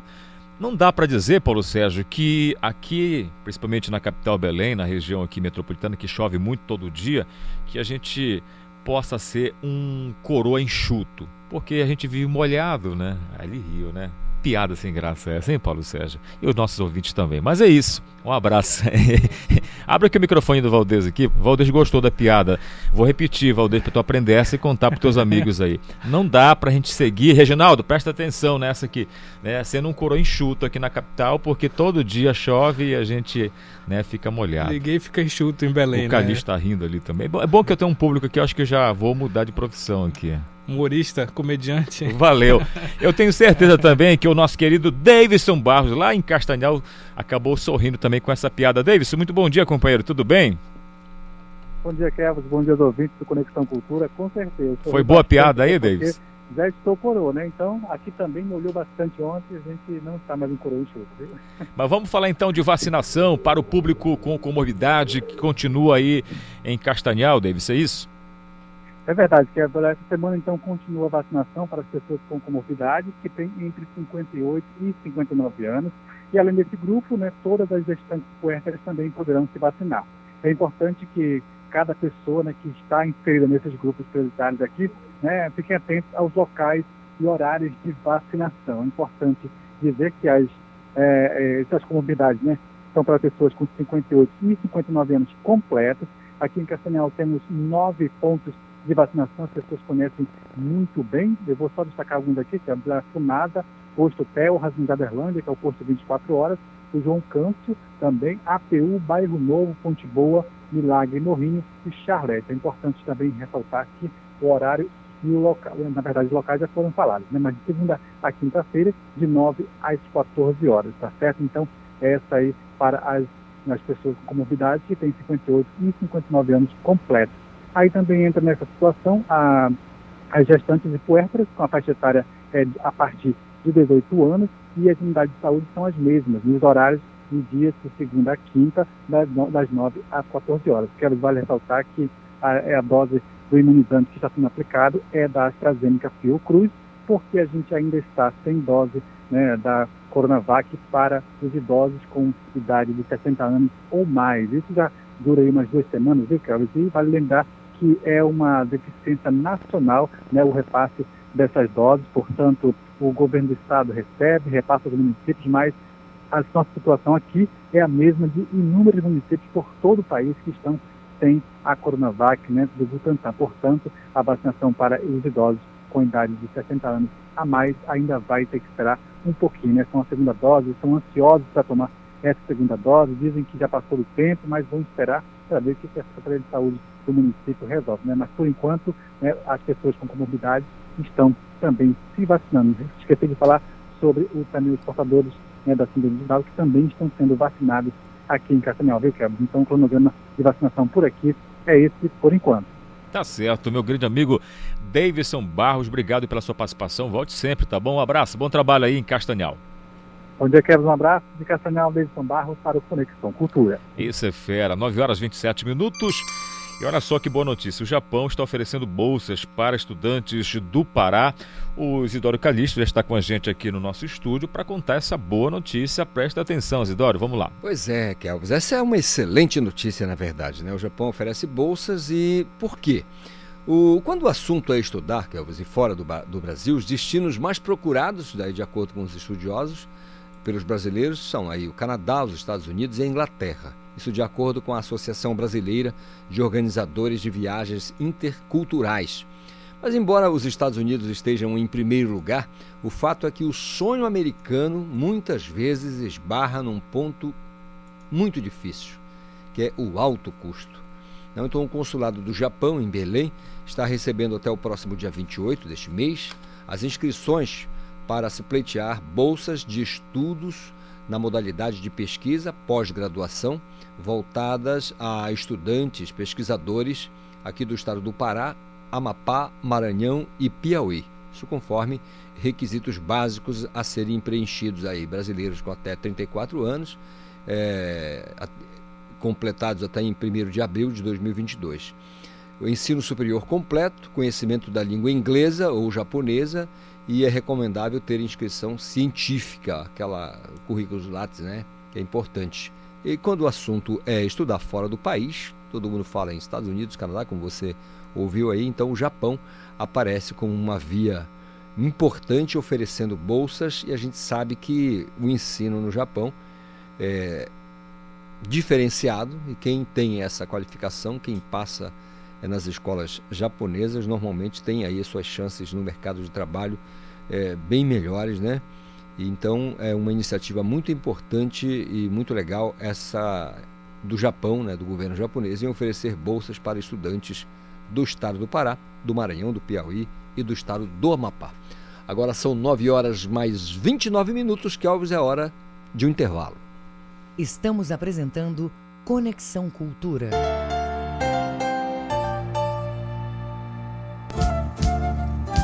ZYD 233, 93,7 MHz. Rádio Cultura FM, uma emissora da Rede Cultura de Comunicação.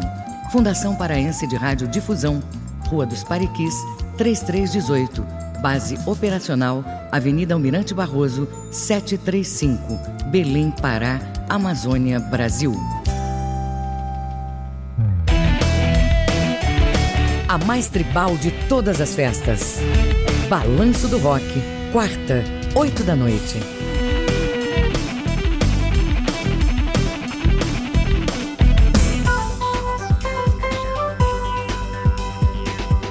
Voltamos a apresentar Conexão Cultura. 9 horas 30 minutos na Grande Belém. Muito obrigado pelo seu carinho maravilhoso. E vamos com mais informações, porque até a próxima sexta-feira, o Serviço Móvel do Ingeprev realiza atendimentos em dois municípios paraenses.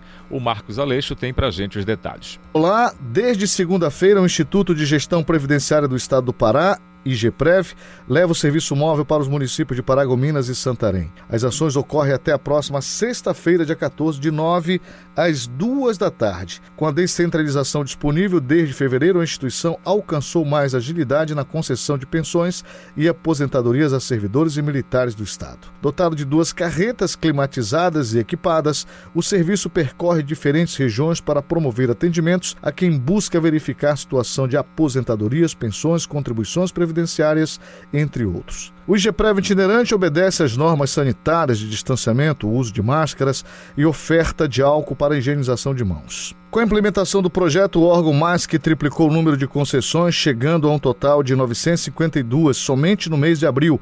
Em fevereiro ficou em 212. O dado indica aumento no número de servidores militares e beneficiários que passaram a inatividade e tiveram pensão concedida representando um incremento acumulado de 62,5% se comparado ao início do ano.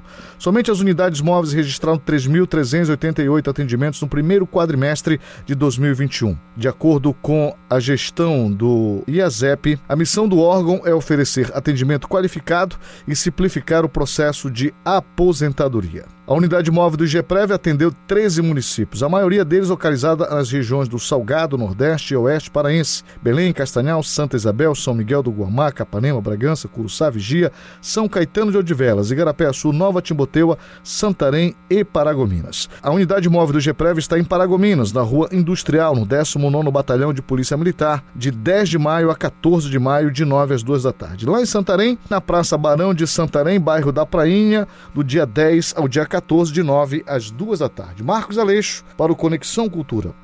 Muito obrigado, Marcos Aleixo, pelas suas informações aqui no nosso Conexão Cultura. E a Anvisa recomenda suspender vacinação da AstraZeneca em grávidas. A Daiane está com a gente aqui. Daiane, que notícia é essa? Meio estranha, né? Exatamente, Kelvis. E olha só, essa recomendação aconteceu na noite de ontem. A vacina da AstraZeneca vinha sendo usada em alguns estados em gestantes com comorbidades.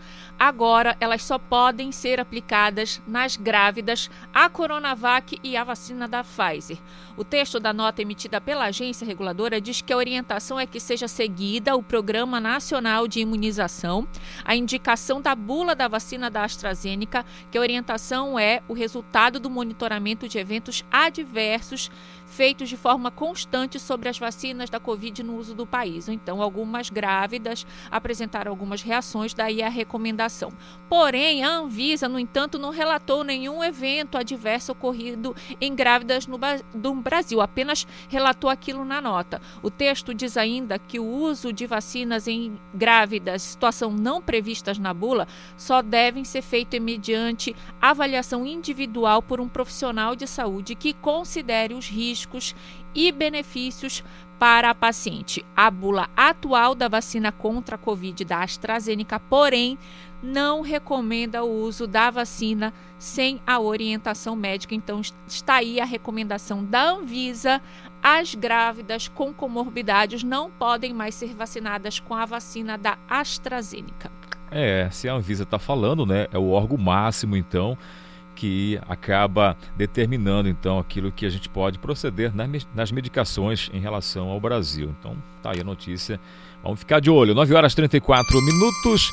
Já estou aqui com a Jaelta Souza, já já tem notícia de esporte com o Ivo Amaral, mas o Ivo está aguardando aí primeiras mulheres, né, doutor Ivo Amaral. Jaelta Souza, o que que os nossos telespectadores da TV Cultura vão ter somente alguns detalhes para a gente, por gentileza, aí no Sem Censura de hoje, desta terça-feira, dia 11 de maio. Bom dia para você, Jaelton. Bom dia, Kelvis. Bom dia para você que também nos acompanha por aqui.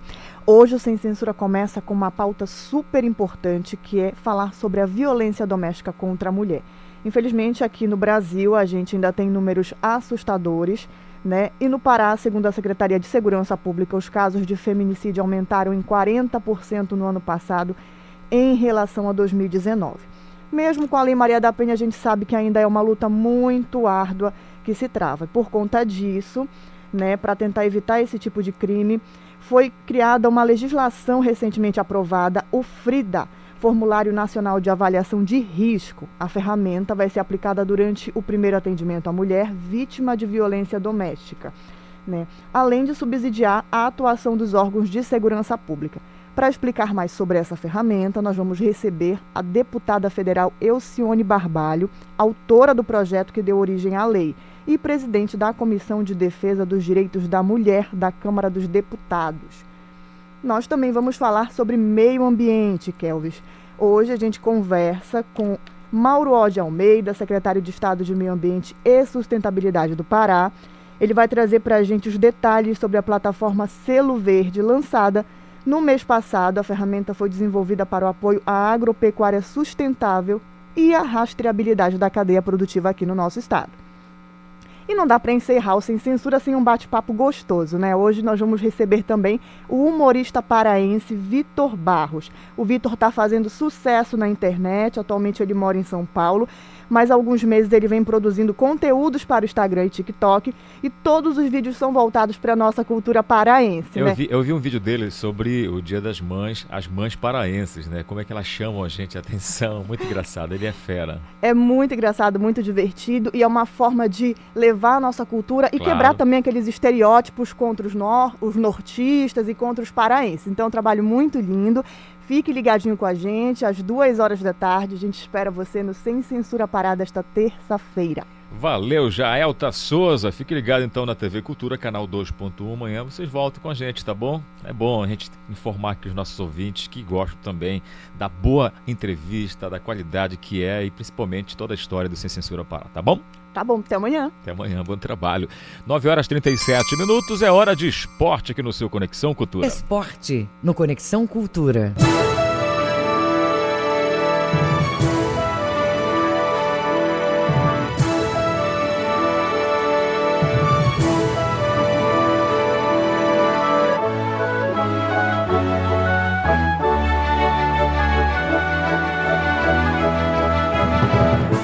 Para falar de esporte, ele já está com a gente, Ivo Amaral. Ivo, muito bom dia para você. Ivo, tá todo mundo já falando, eu tô já meio chateado com isso, porque a gente que trabalha desse outro lado aqui, e o futebol é dentro de campo, mas tá todo mundo falando assim: ah, a final do Parazão é Remo e Paysandu. Remo e Paysandu e estão subestimando Tuna Luz e Castanhal, Ivo. E eu queria saber de você, já tá ouvindo muito isso? Essa, esse papo aí de é, Remo e Paysandu na final, Remo e Paysandu na final? É. Olha, certamente, é que eu não estou ouvindo mais porque eu estou circulando tanto pela rua, né? Quando eu estou na rua, é, é, de minuto a minuto, sobretudo numa semana de Remy Paysandu, as coisas são diferentes, é pergunta para cá, pergunta para lá, mas realmente a grande expectativa é que tenhamos outra vez o clássico na decisão do Campeonato Paraense. Isso parecia mais provável antes do primeiro jogo e agora cai uma ameaça séria sobre os dois rivais, maiores rivais do futebol da Amazônia porque a Tuna mostrou muita competitividade, mostrou muita luta, é, mostrou um time até harmonioso, boa saída de bola. Claro que não se iguala ainda ao plantel que o Clube do Remo tem, nem a força do Clube do Remo. Então, como eu falei ontem, o Remo é naturalmente o favorito, mas não com aquele favoritismo exagerado que muitos esperavam antes do primeiro jogo. Então, a gente sabe que o Remo vai ter, teoricamente, uma partida difícil contra a Tuna. Se a Tuna pelo menos repetir o que fez no último domingo, o Remo terá uma vitória muito dificultada para chegar à semifinal. O mesmo está valendo para o Paysandu. No caso do Paysandu, até por uma falta de uma definição melhor da equipe no jogo coletivo e certa irregularidade que o time apresenta em todo o campeonato, né? Mas é bom que haja essa dúvida que valoriza os dois jogos e deixa a galera do Leão e do Papão na maior expectativa. Valeu, Ivo Amaral. O, o Calista tem uma pergunta para você aqui. Por favor, Vamos senhor lá, Isidoro. Ivo Amaral, tudo bem? Tudo bem, Calixto. É, eu quero saber se já se o sujeito apareceu de novo aí com aquela cadron é, é, pilotando a moto na tua rua. Não tem aparecido mais às 11 horas da noite, 11h30, rapaz. Eu não sei se possa já é, acreditar isso, a, a ação aí da TV Cultura, mas eu espero que você e da Rádio Cultura, claro, espero que vocês continuem essa batalha, né? Com esses loucos aí que infernizam a vida dos moradores de Belém. Mas o cara não tem aparecido. Ele, eu acho que ele mudou de horário, que outro dia eu ouvi esse barulho ensurdecedor, mas era umas 8 da noite, não, é? não era perto da hora do sono. Mas eu espero que ele desapareça definitivamente, pelo menos aqui de Batista Campos. Agora, Ivo, o Kelvis escreveu aqui no, no, no, no mural, final do Campeonato Paraense 2021, Tuna e Castanhal. Olha, não é o mais provável ainda no meu modo de ver. Mas analisando os jogos do último domingo, é possível que isso aconteça. É possível. Porque é, semifinais são tiros curtos. Quando é um jogo único, pior ainda, né? Você no segundo jogo pode mudar, a sua história pode se reabilitar. Então, é lógico que o mais provável ainda é o Remo e Paysandu. Mas tudo em Castanhal pode acontecer. O Castanhal tem uma boa equipe, o jogo foi equilibrado com o Paysandu, apesar de certa pressão do Paysandu em certas fases do jogo, mas é uma coragem apostar em Tuna e Castanhal, até como, como finalistas do Campeonato Paraense. Embora muita gente que não é revista nem bicolor, torça para que isso aconteça. Maravilha, Ivan Moral. Bom, eu também eu queria que fosse uma final assim, mas a gente sabe que Remo e Paysandu tem força e tudo indica, né, que a gente possa ter realmente aí o que todo mundo espera, né? Paysandu e Clube do Remo. Mas a gente vai ficar na expectativa porque amanhã eu tenho certeza que você vai participar de novo aqui com a gente. E aí nós vamos falar mais sobre os preparativos de todas as equipes nesse segundo jogo da volta das semifinais, tá bom? Obrigado, Ivo, pela sua participação. Olha, Kelvin, rapidamente, só porque eu não poderia deixar de registrar o falecimento de uma figura histórica do futebol do Pará ligado ao Clube do Remo. Faleceu ontem Manuel Ribeiro o chamado Marechal da Vitória. Eu conheci o Manuel muito jovem, engenheiro, proprietário da construtora Nazaré. E o sonho dele, naquela altura, ele me dizia, era ser presidente do Real. Ele chegou e ficou eternizado pelas muitas vitórias, até recebendo justamente uh, o apelido, a alcunha de o Marechal da Vitória. Então, Remo está de luto por sete dias, Paysandu também solidarizando-se. Enfim, uma perda muito grande para o esporte do Pará. Tá certo, Ivo Moral. Muito obrigado. Amanhã você volta e aí não vamos falar, como eu disse, dessas preparações de todas as equipes, tá bom? Um abraço para você, bom trabalho, Valeu, Miguel. um grande abraço, gente. Até amanhã. Valeu, é isso. 9 horas e 42 minutos. Já já vamos falar de reggae, porque o dia do reggae é hoje. Paulo Sérgio já está preparando a música em tudo aí. Mas agora vamos com mais informações, porque olha, produtores rurais têm até o dia 31 de outubro para atualizar o cadastro junto à Agência de Defesa né, do Estado, que é a Depará. O Marcos Aleixo tem para gente os detalhes. Olá, a Depará prorroga prazo para atualização cadastral de produtores rurais. Campanha iniciada em novembro de 2020 agora segue até 31 de outubro deste ano. A Agência de Defesa Agropecuária prorrogou a campanha de atualização cadastral dos produtores rurais para 31 de outubro de 2021. A ação iniciou em 1 de novembro do ano passado e o produtor que não atualizar seu cadastro ficará suspenso de emitir a Guia de Trânsito Animal GTA a atualização faz parte do plano estratégico para a suspensão da vacina contra a febre aftosa no estado e integra o Programa Nacional de Vigilância para a Febre Aftosa. A qualidade do cadastro determina o grau de confiabilidade do sistema de informação. O PENEFA tem como objetivo criar e manter condições necessárias para garantir o status de livre da febre aftosa por meio do fortalecimento dos mecanismos de prevenção e detecção precoce da doença. A execução fundamenta-se em critérios científicos e diretrizes internacionais de vigilância da febre aftosa, conduzida com base no compartilhamento de responsabilidade entre os setores público e privado. Para atualizar o cadastro junto a Deparar, o produtor rural precisa apresentar cópias dos seguintes documentos: documento de identidade, CPF para pessoa física, CNPJ para jurídica, comprovante de endereço atualizado, um documento do estabelecimento agropecuário, cadastro ambiental rural, termo de responsabilidade e compromisso sobre a criação de animais, fornecido pela Depará, e o contrato de parceria ou arrendamento. A lista detalhada está disponível na Agência de Defesa Agropecuária do Pará, a Depará. Marcos Aleixo para o Conexão Cultura. Muito obrigado, Marcos Aleixo, pelas suas informações. 9 horas 44 minutos. Agora, aqui na nossa capital, Belém, o sol já aparece depois de uma noite de muita chuva na capital, na região metropolitana também. E vamos seguir com mais informações. Olha, a Policlínica Metropolitana retorna completamente o perfil original de atendimento. A Daiane tem mais detalhes para a gente. Daiane, com você. Pois é, Kelvis, com a retomada do atendimento das 21 especialidades que integram o perfil original da instituição, a Policlínica Metropolitana registrou 2 mil consultas e 17 procedimentos realizados apenas nos três primeiros dias. Após mais um mês de atendimento exclusivo para a Covid-19, o complexo voltou a ofertar consultas médicas e não médicas no dia 3 de maio e desde então recebe principalmente a demanda que ficou reprimida durante a alta de casos do novo coronavírus. Então, quem quiser fazer o agendamento dos programas pré-operatório rápido da Policlínica Metropolitana e também o triagem pós-Covid. Atenção, eu vou passar os canais para agendamento rápido. Tem o WhatsApp, o DDD é 91 98521 5110, WhatsApp para agendamento da Policlínica Metropolitana. DDD 91, o número é 98521 5110.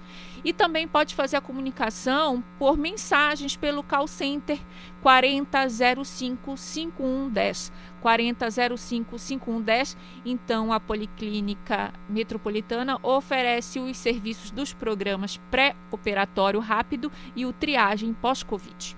Tá certo, obrigado Dani pelas suas informações. 9 horas 46 minutos. E olha só, hoje é dia de reggae.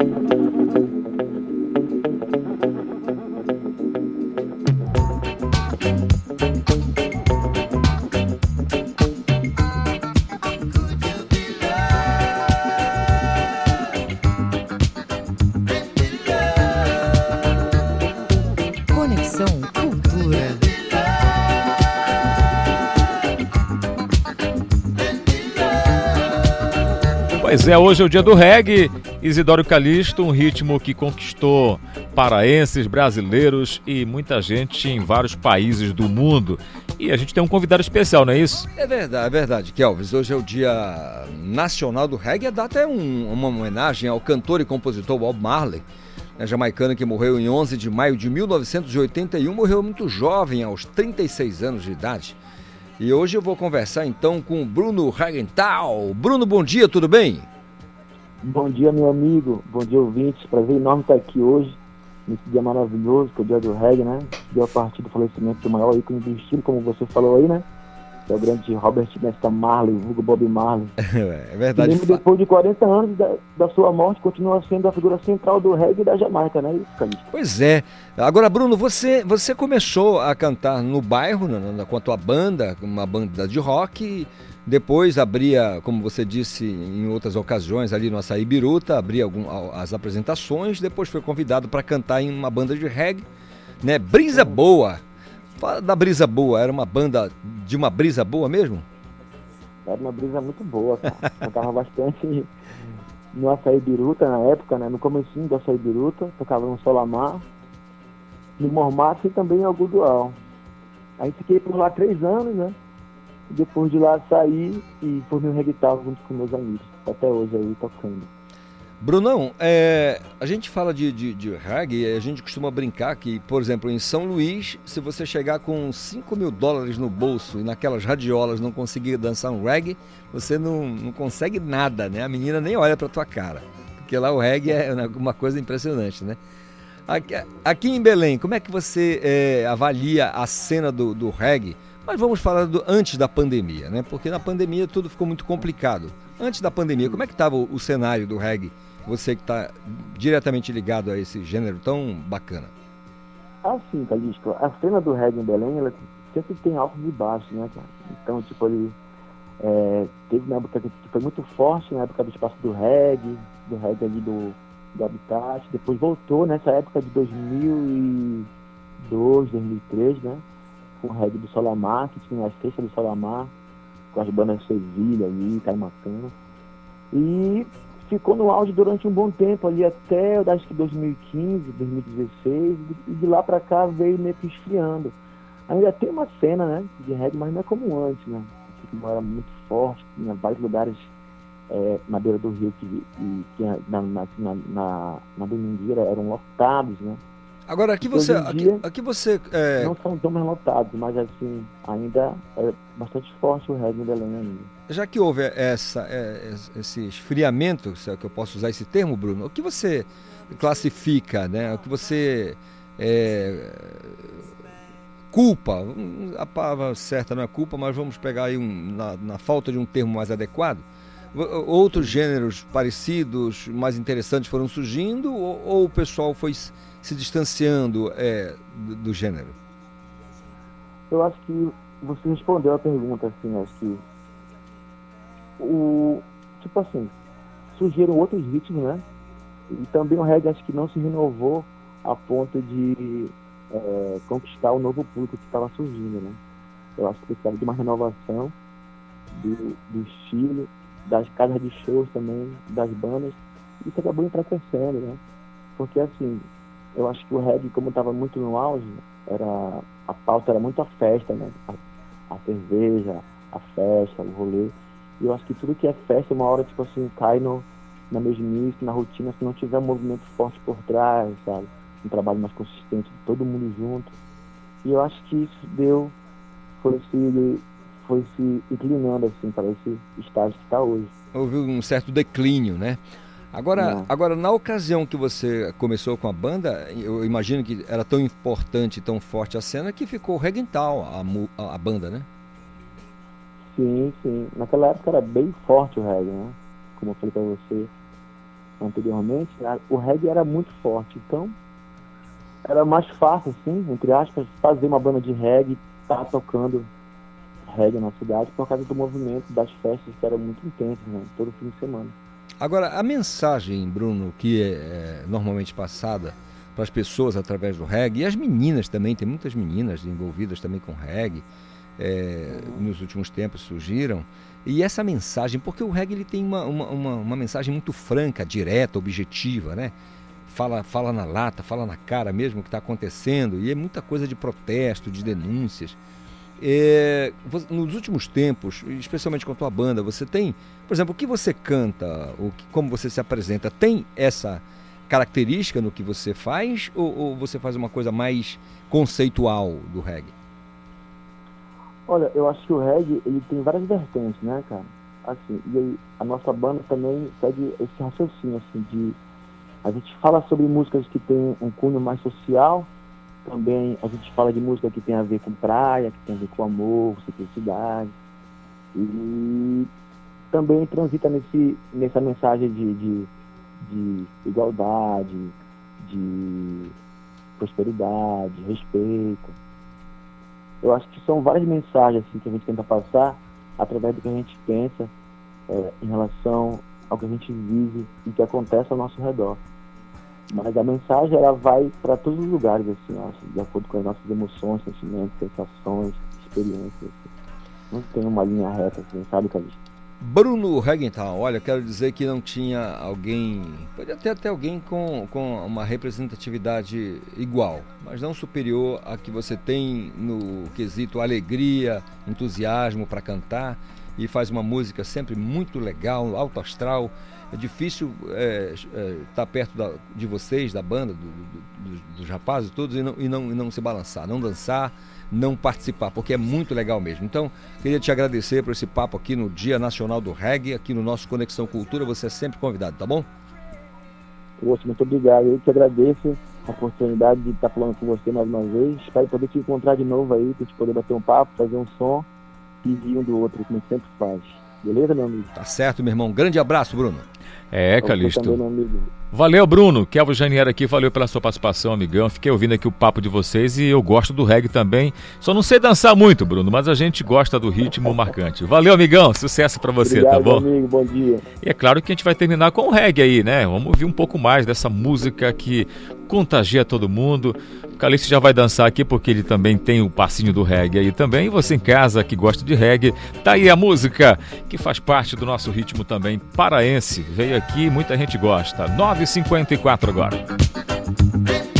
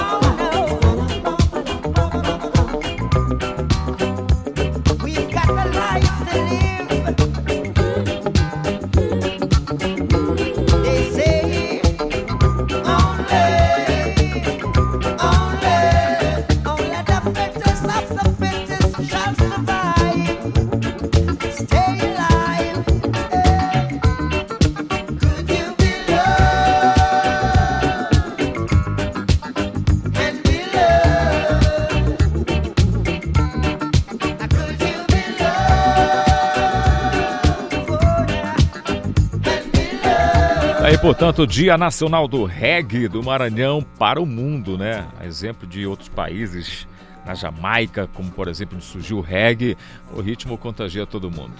Vamos para o Marajó, aniversário de Cachoeira do Arari. O Edelso Vale tem pra gente as informações. Edelso, bom dia para você, companheiro.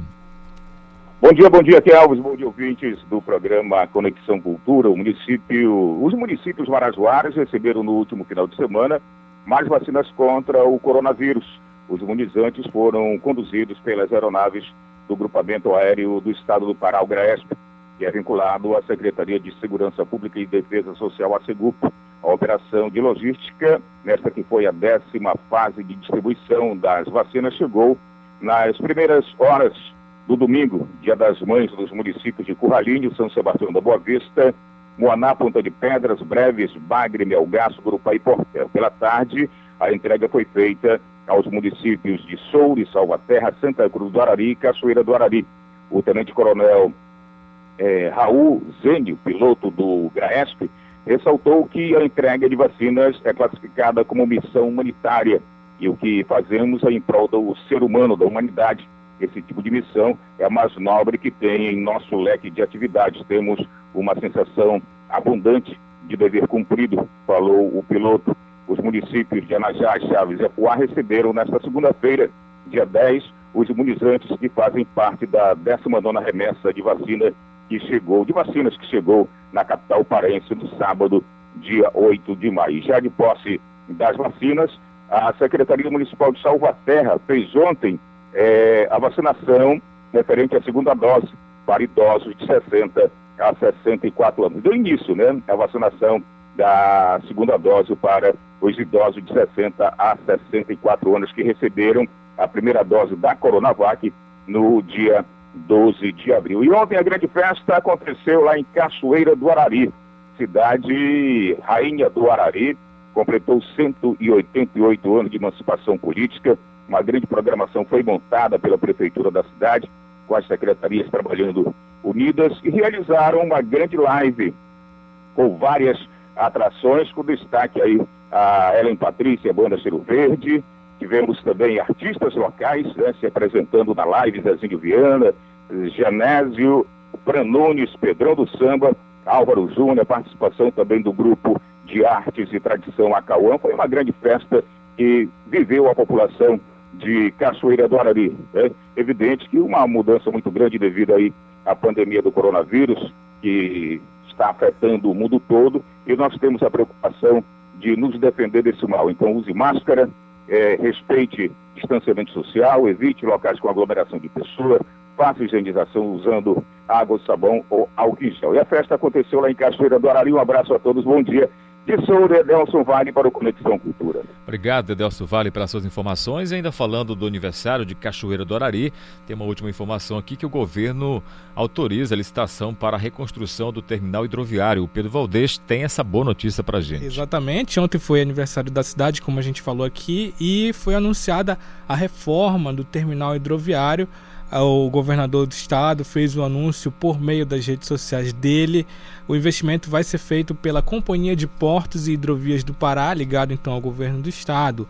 Helder também comentou que a obra vai custar 2 milhões e 600 mil reais e que é fundamental porque a região é, o rio integra as pessoas da região e o terminal vai garantir acessibilidade e qualidade de vida para quem for entrar e sair do município o presidente da CPH, Abraão Benassuli, é, disse que o espaço vai ser muito importante porque a população de 20, 27 mil habitantes é, necessita de um espaço mais confortável e seguro. Kelvis. Obrigado, Pedro Valdez, pelas suas informações. E uma última, mas principalmente deliciosa informação. Nós tentamos contato com Parauapebas, não conseguimos, mas fica aqui os nossos parabéns de 33 anos dessa cidade importante no sul do Pará, né? não só para o estado, mas para o Brasil, para o mundo. A importância mineral que hoje tem Parauapebas com um povo aí né, de várias partes do Brasil que chegam lá no município para trabalhar. Então vai aqui parabéns para Parauapebas e também Cachoeira do Arari, 188 anos, completando ontem. A gente deseja aqui todo o parabéns do mundo. 10 horas, 1 minuto, terminou o nosso Conexão Cultura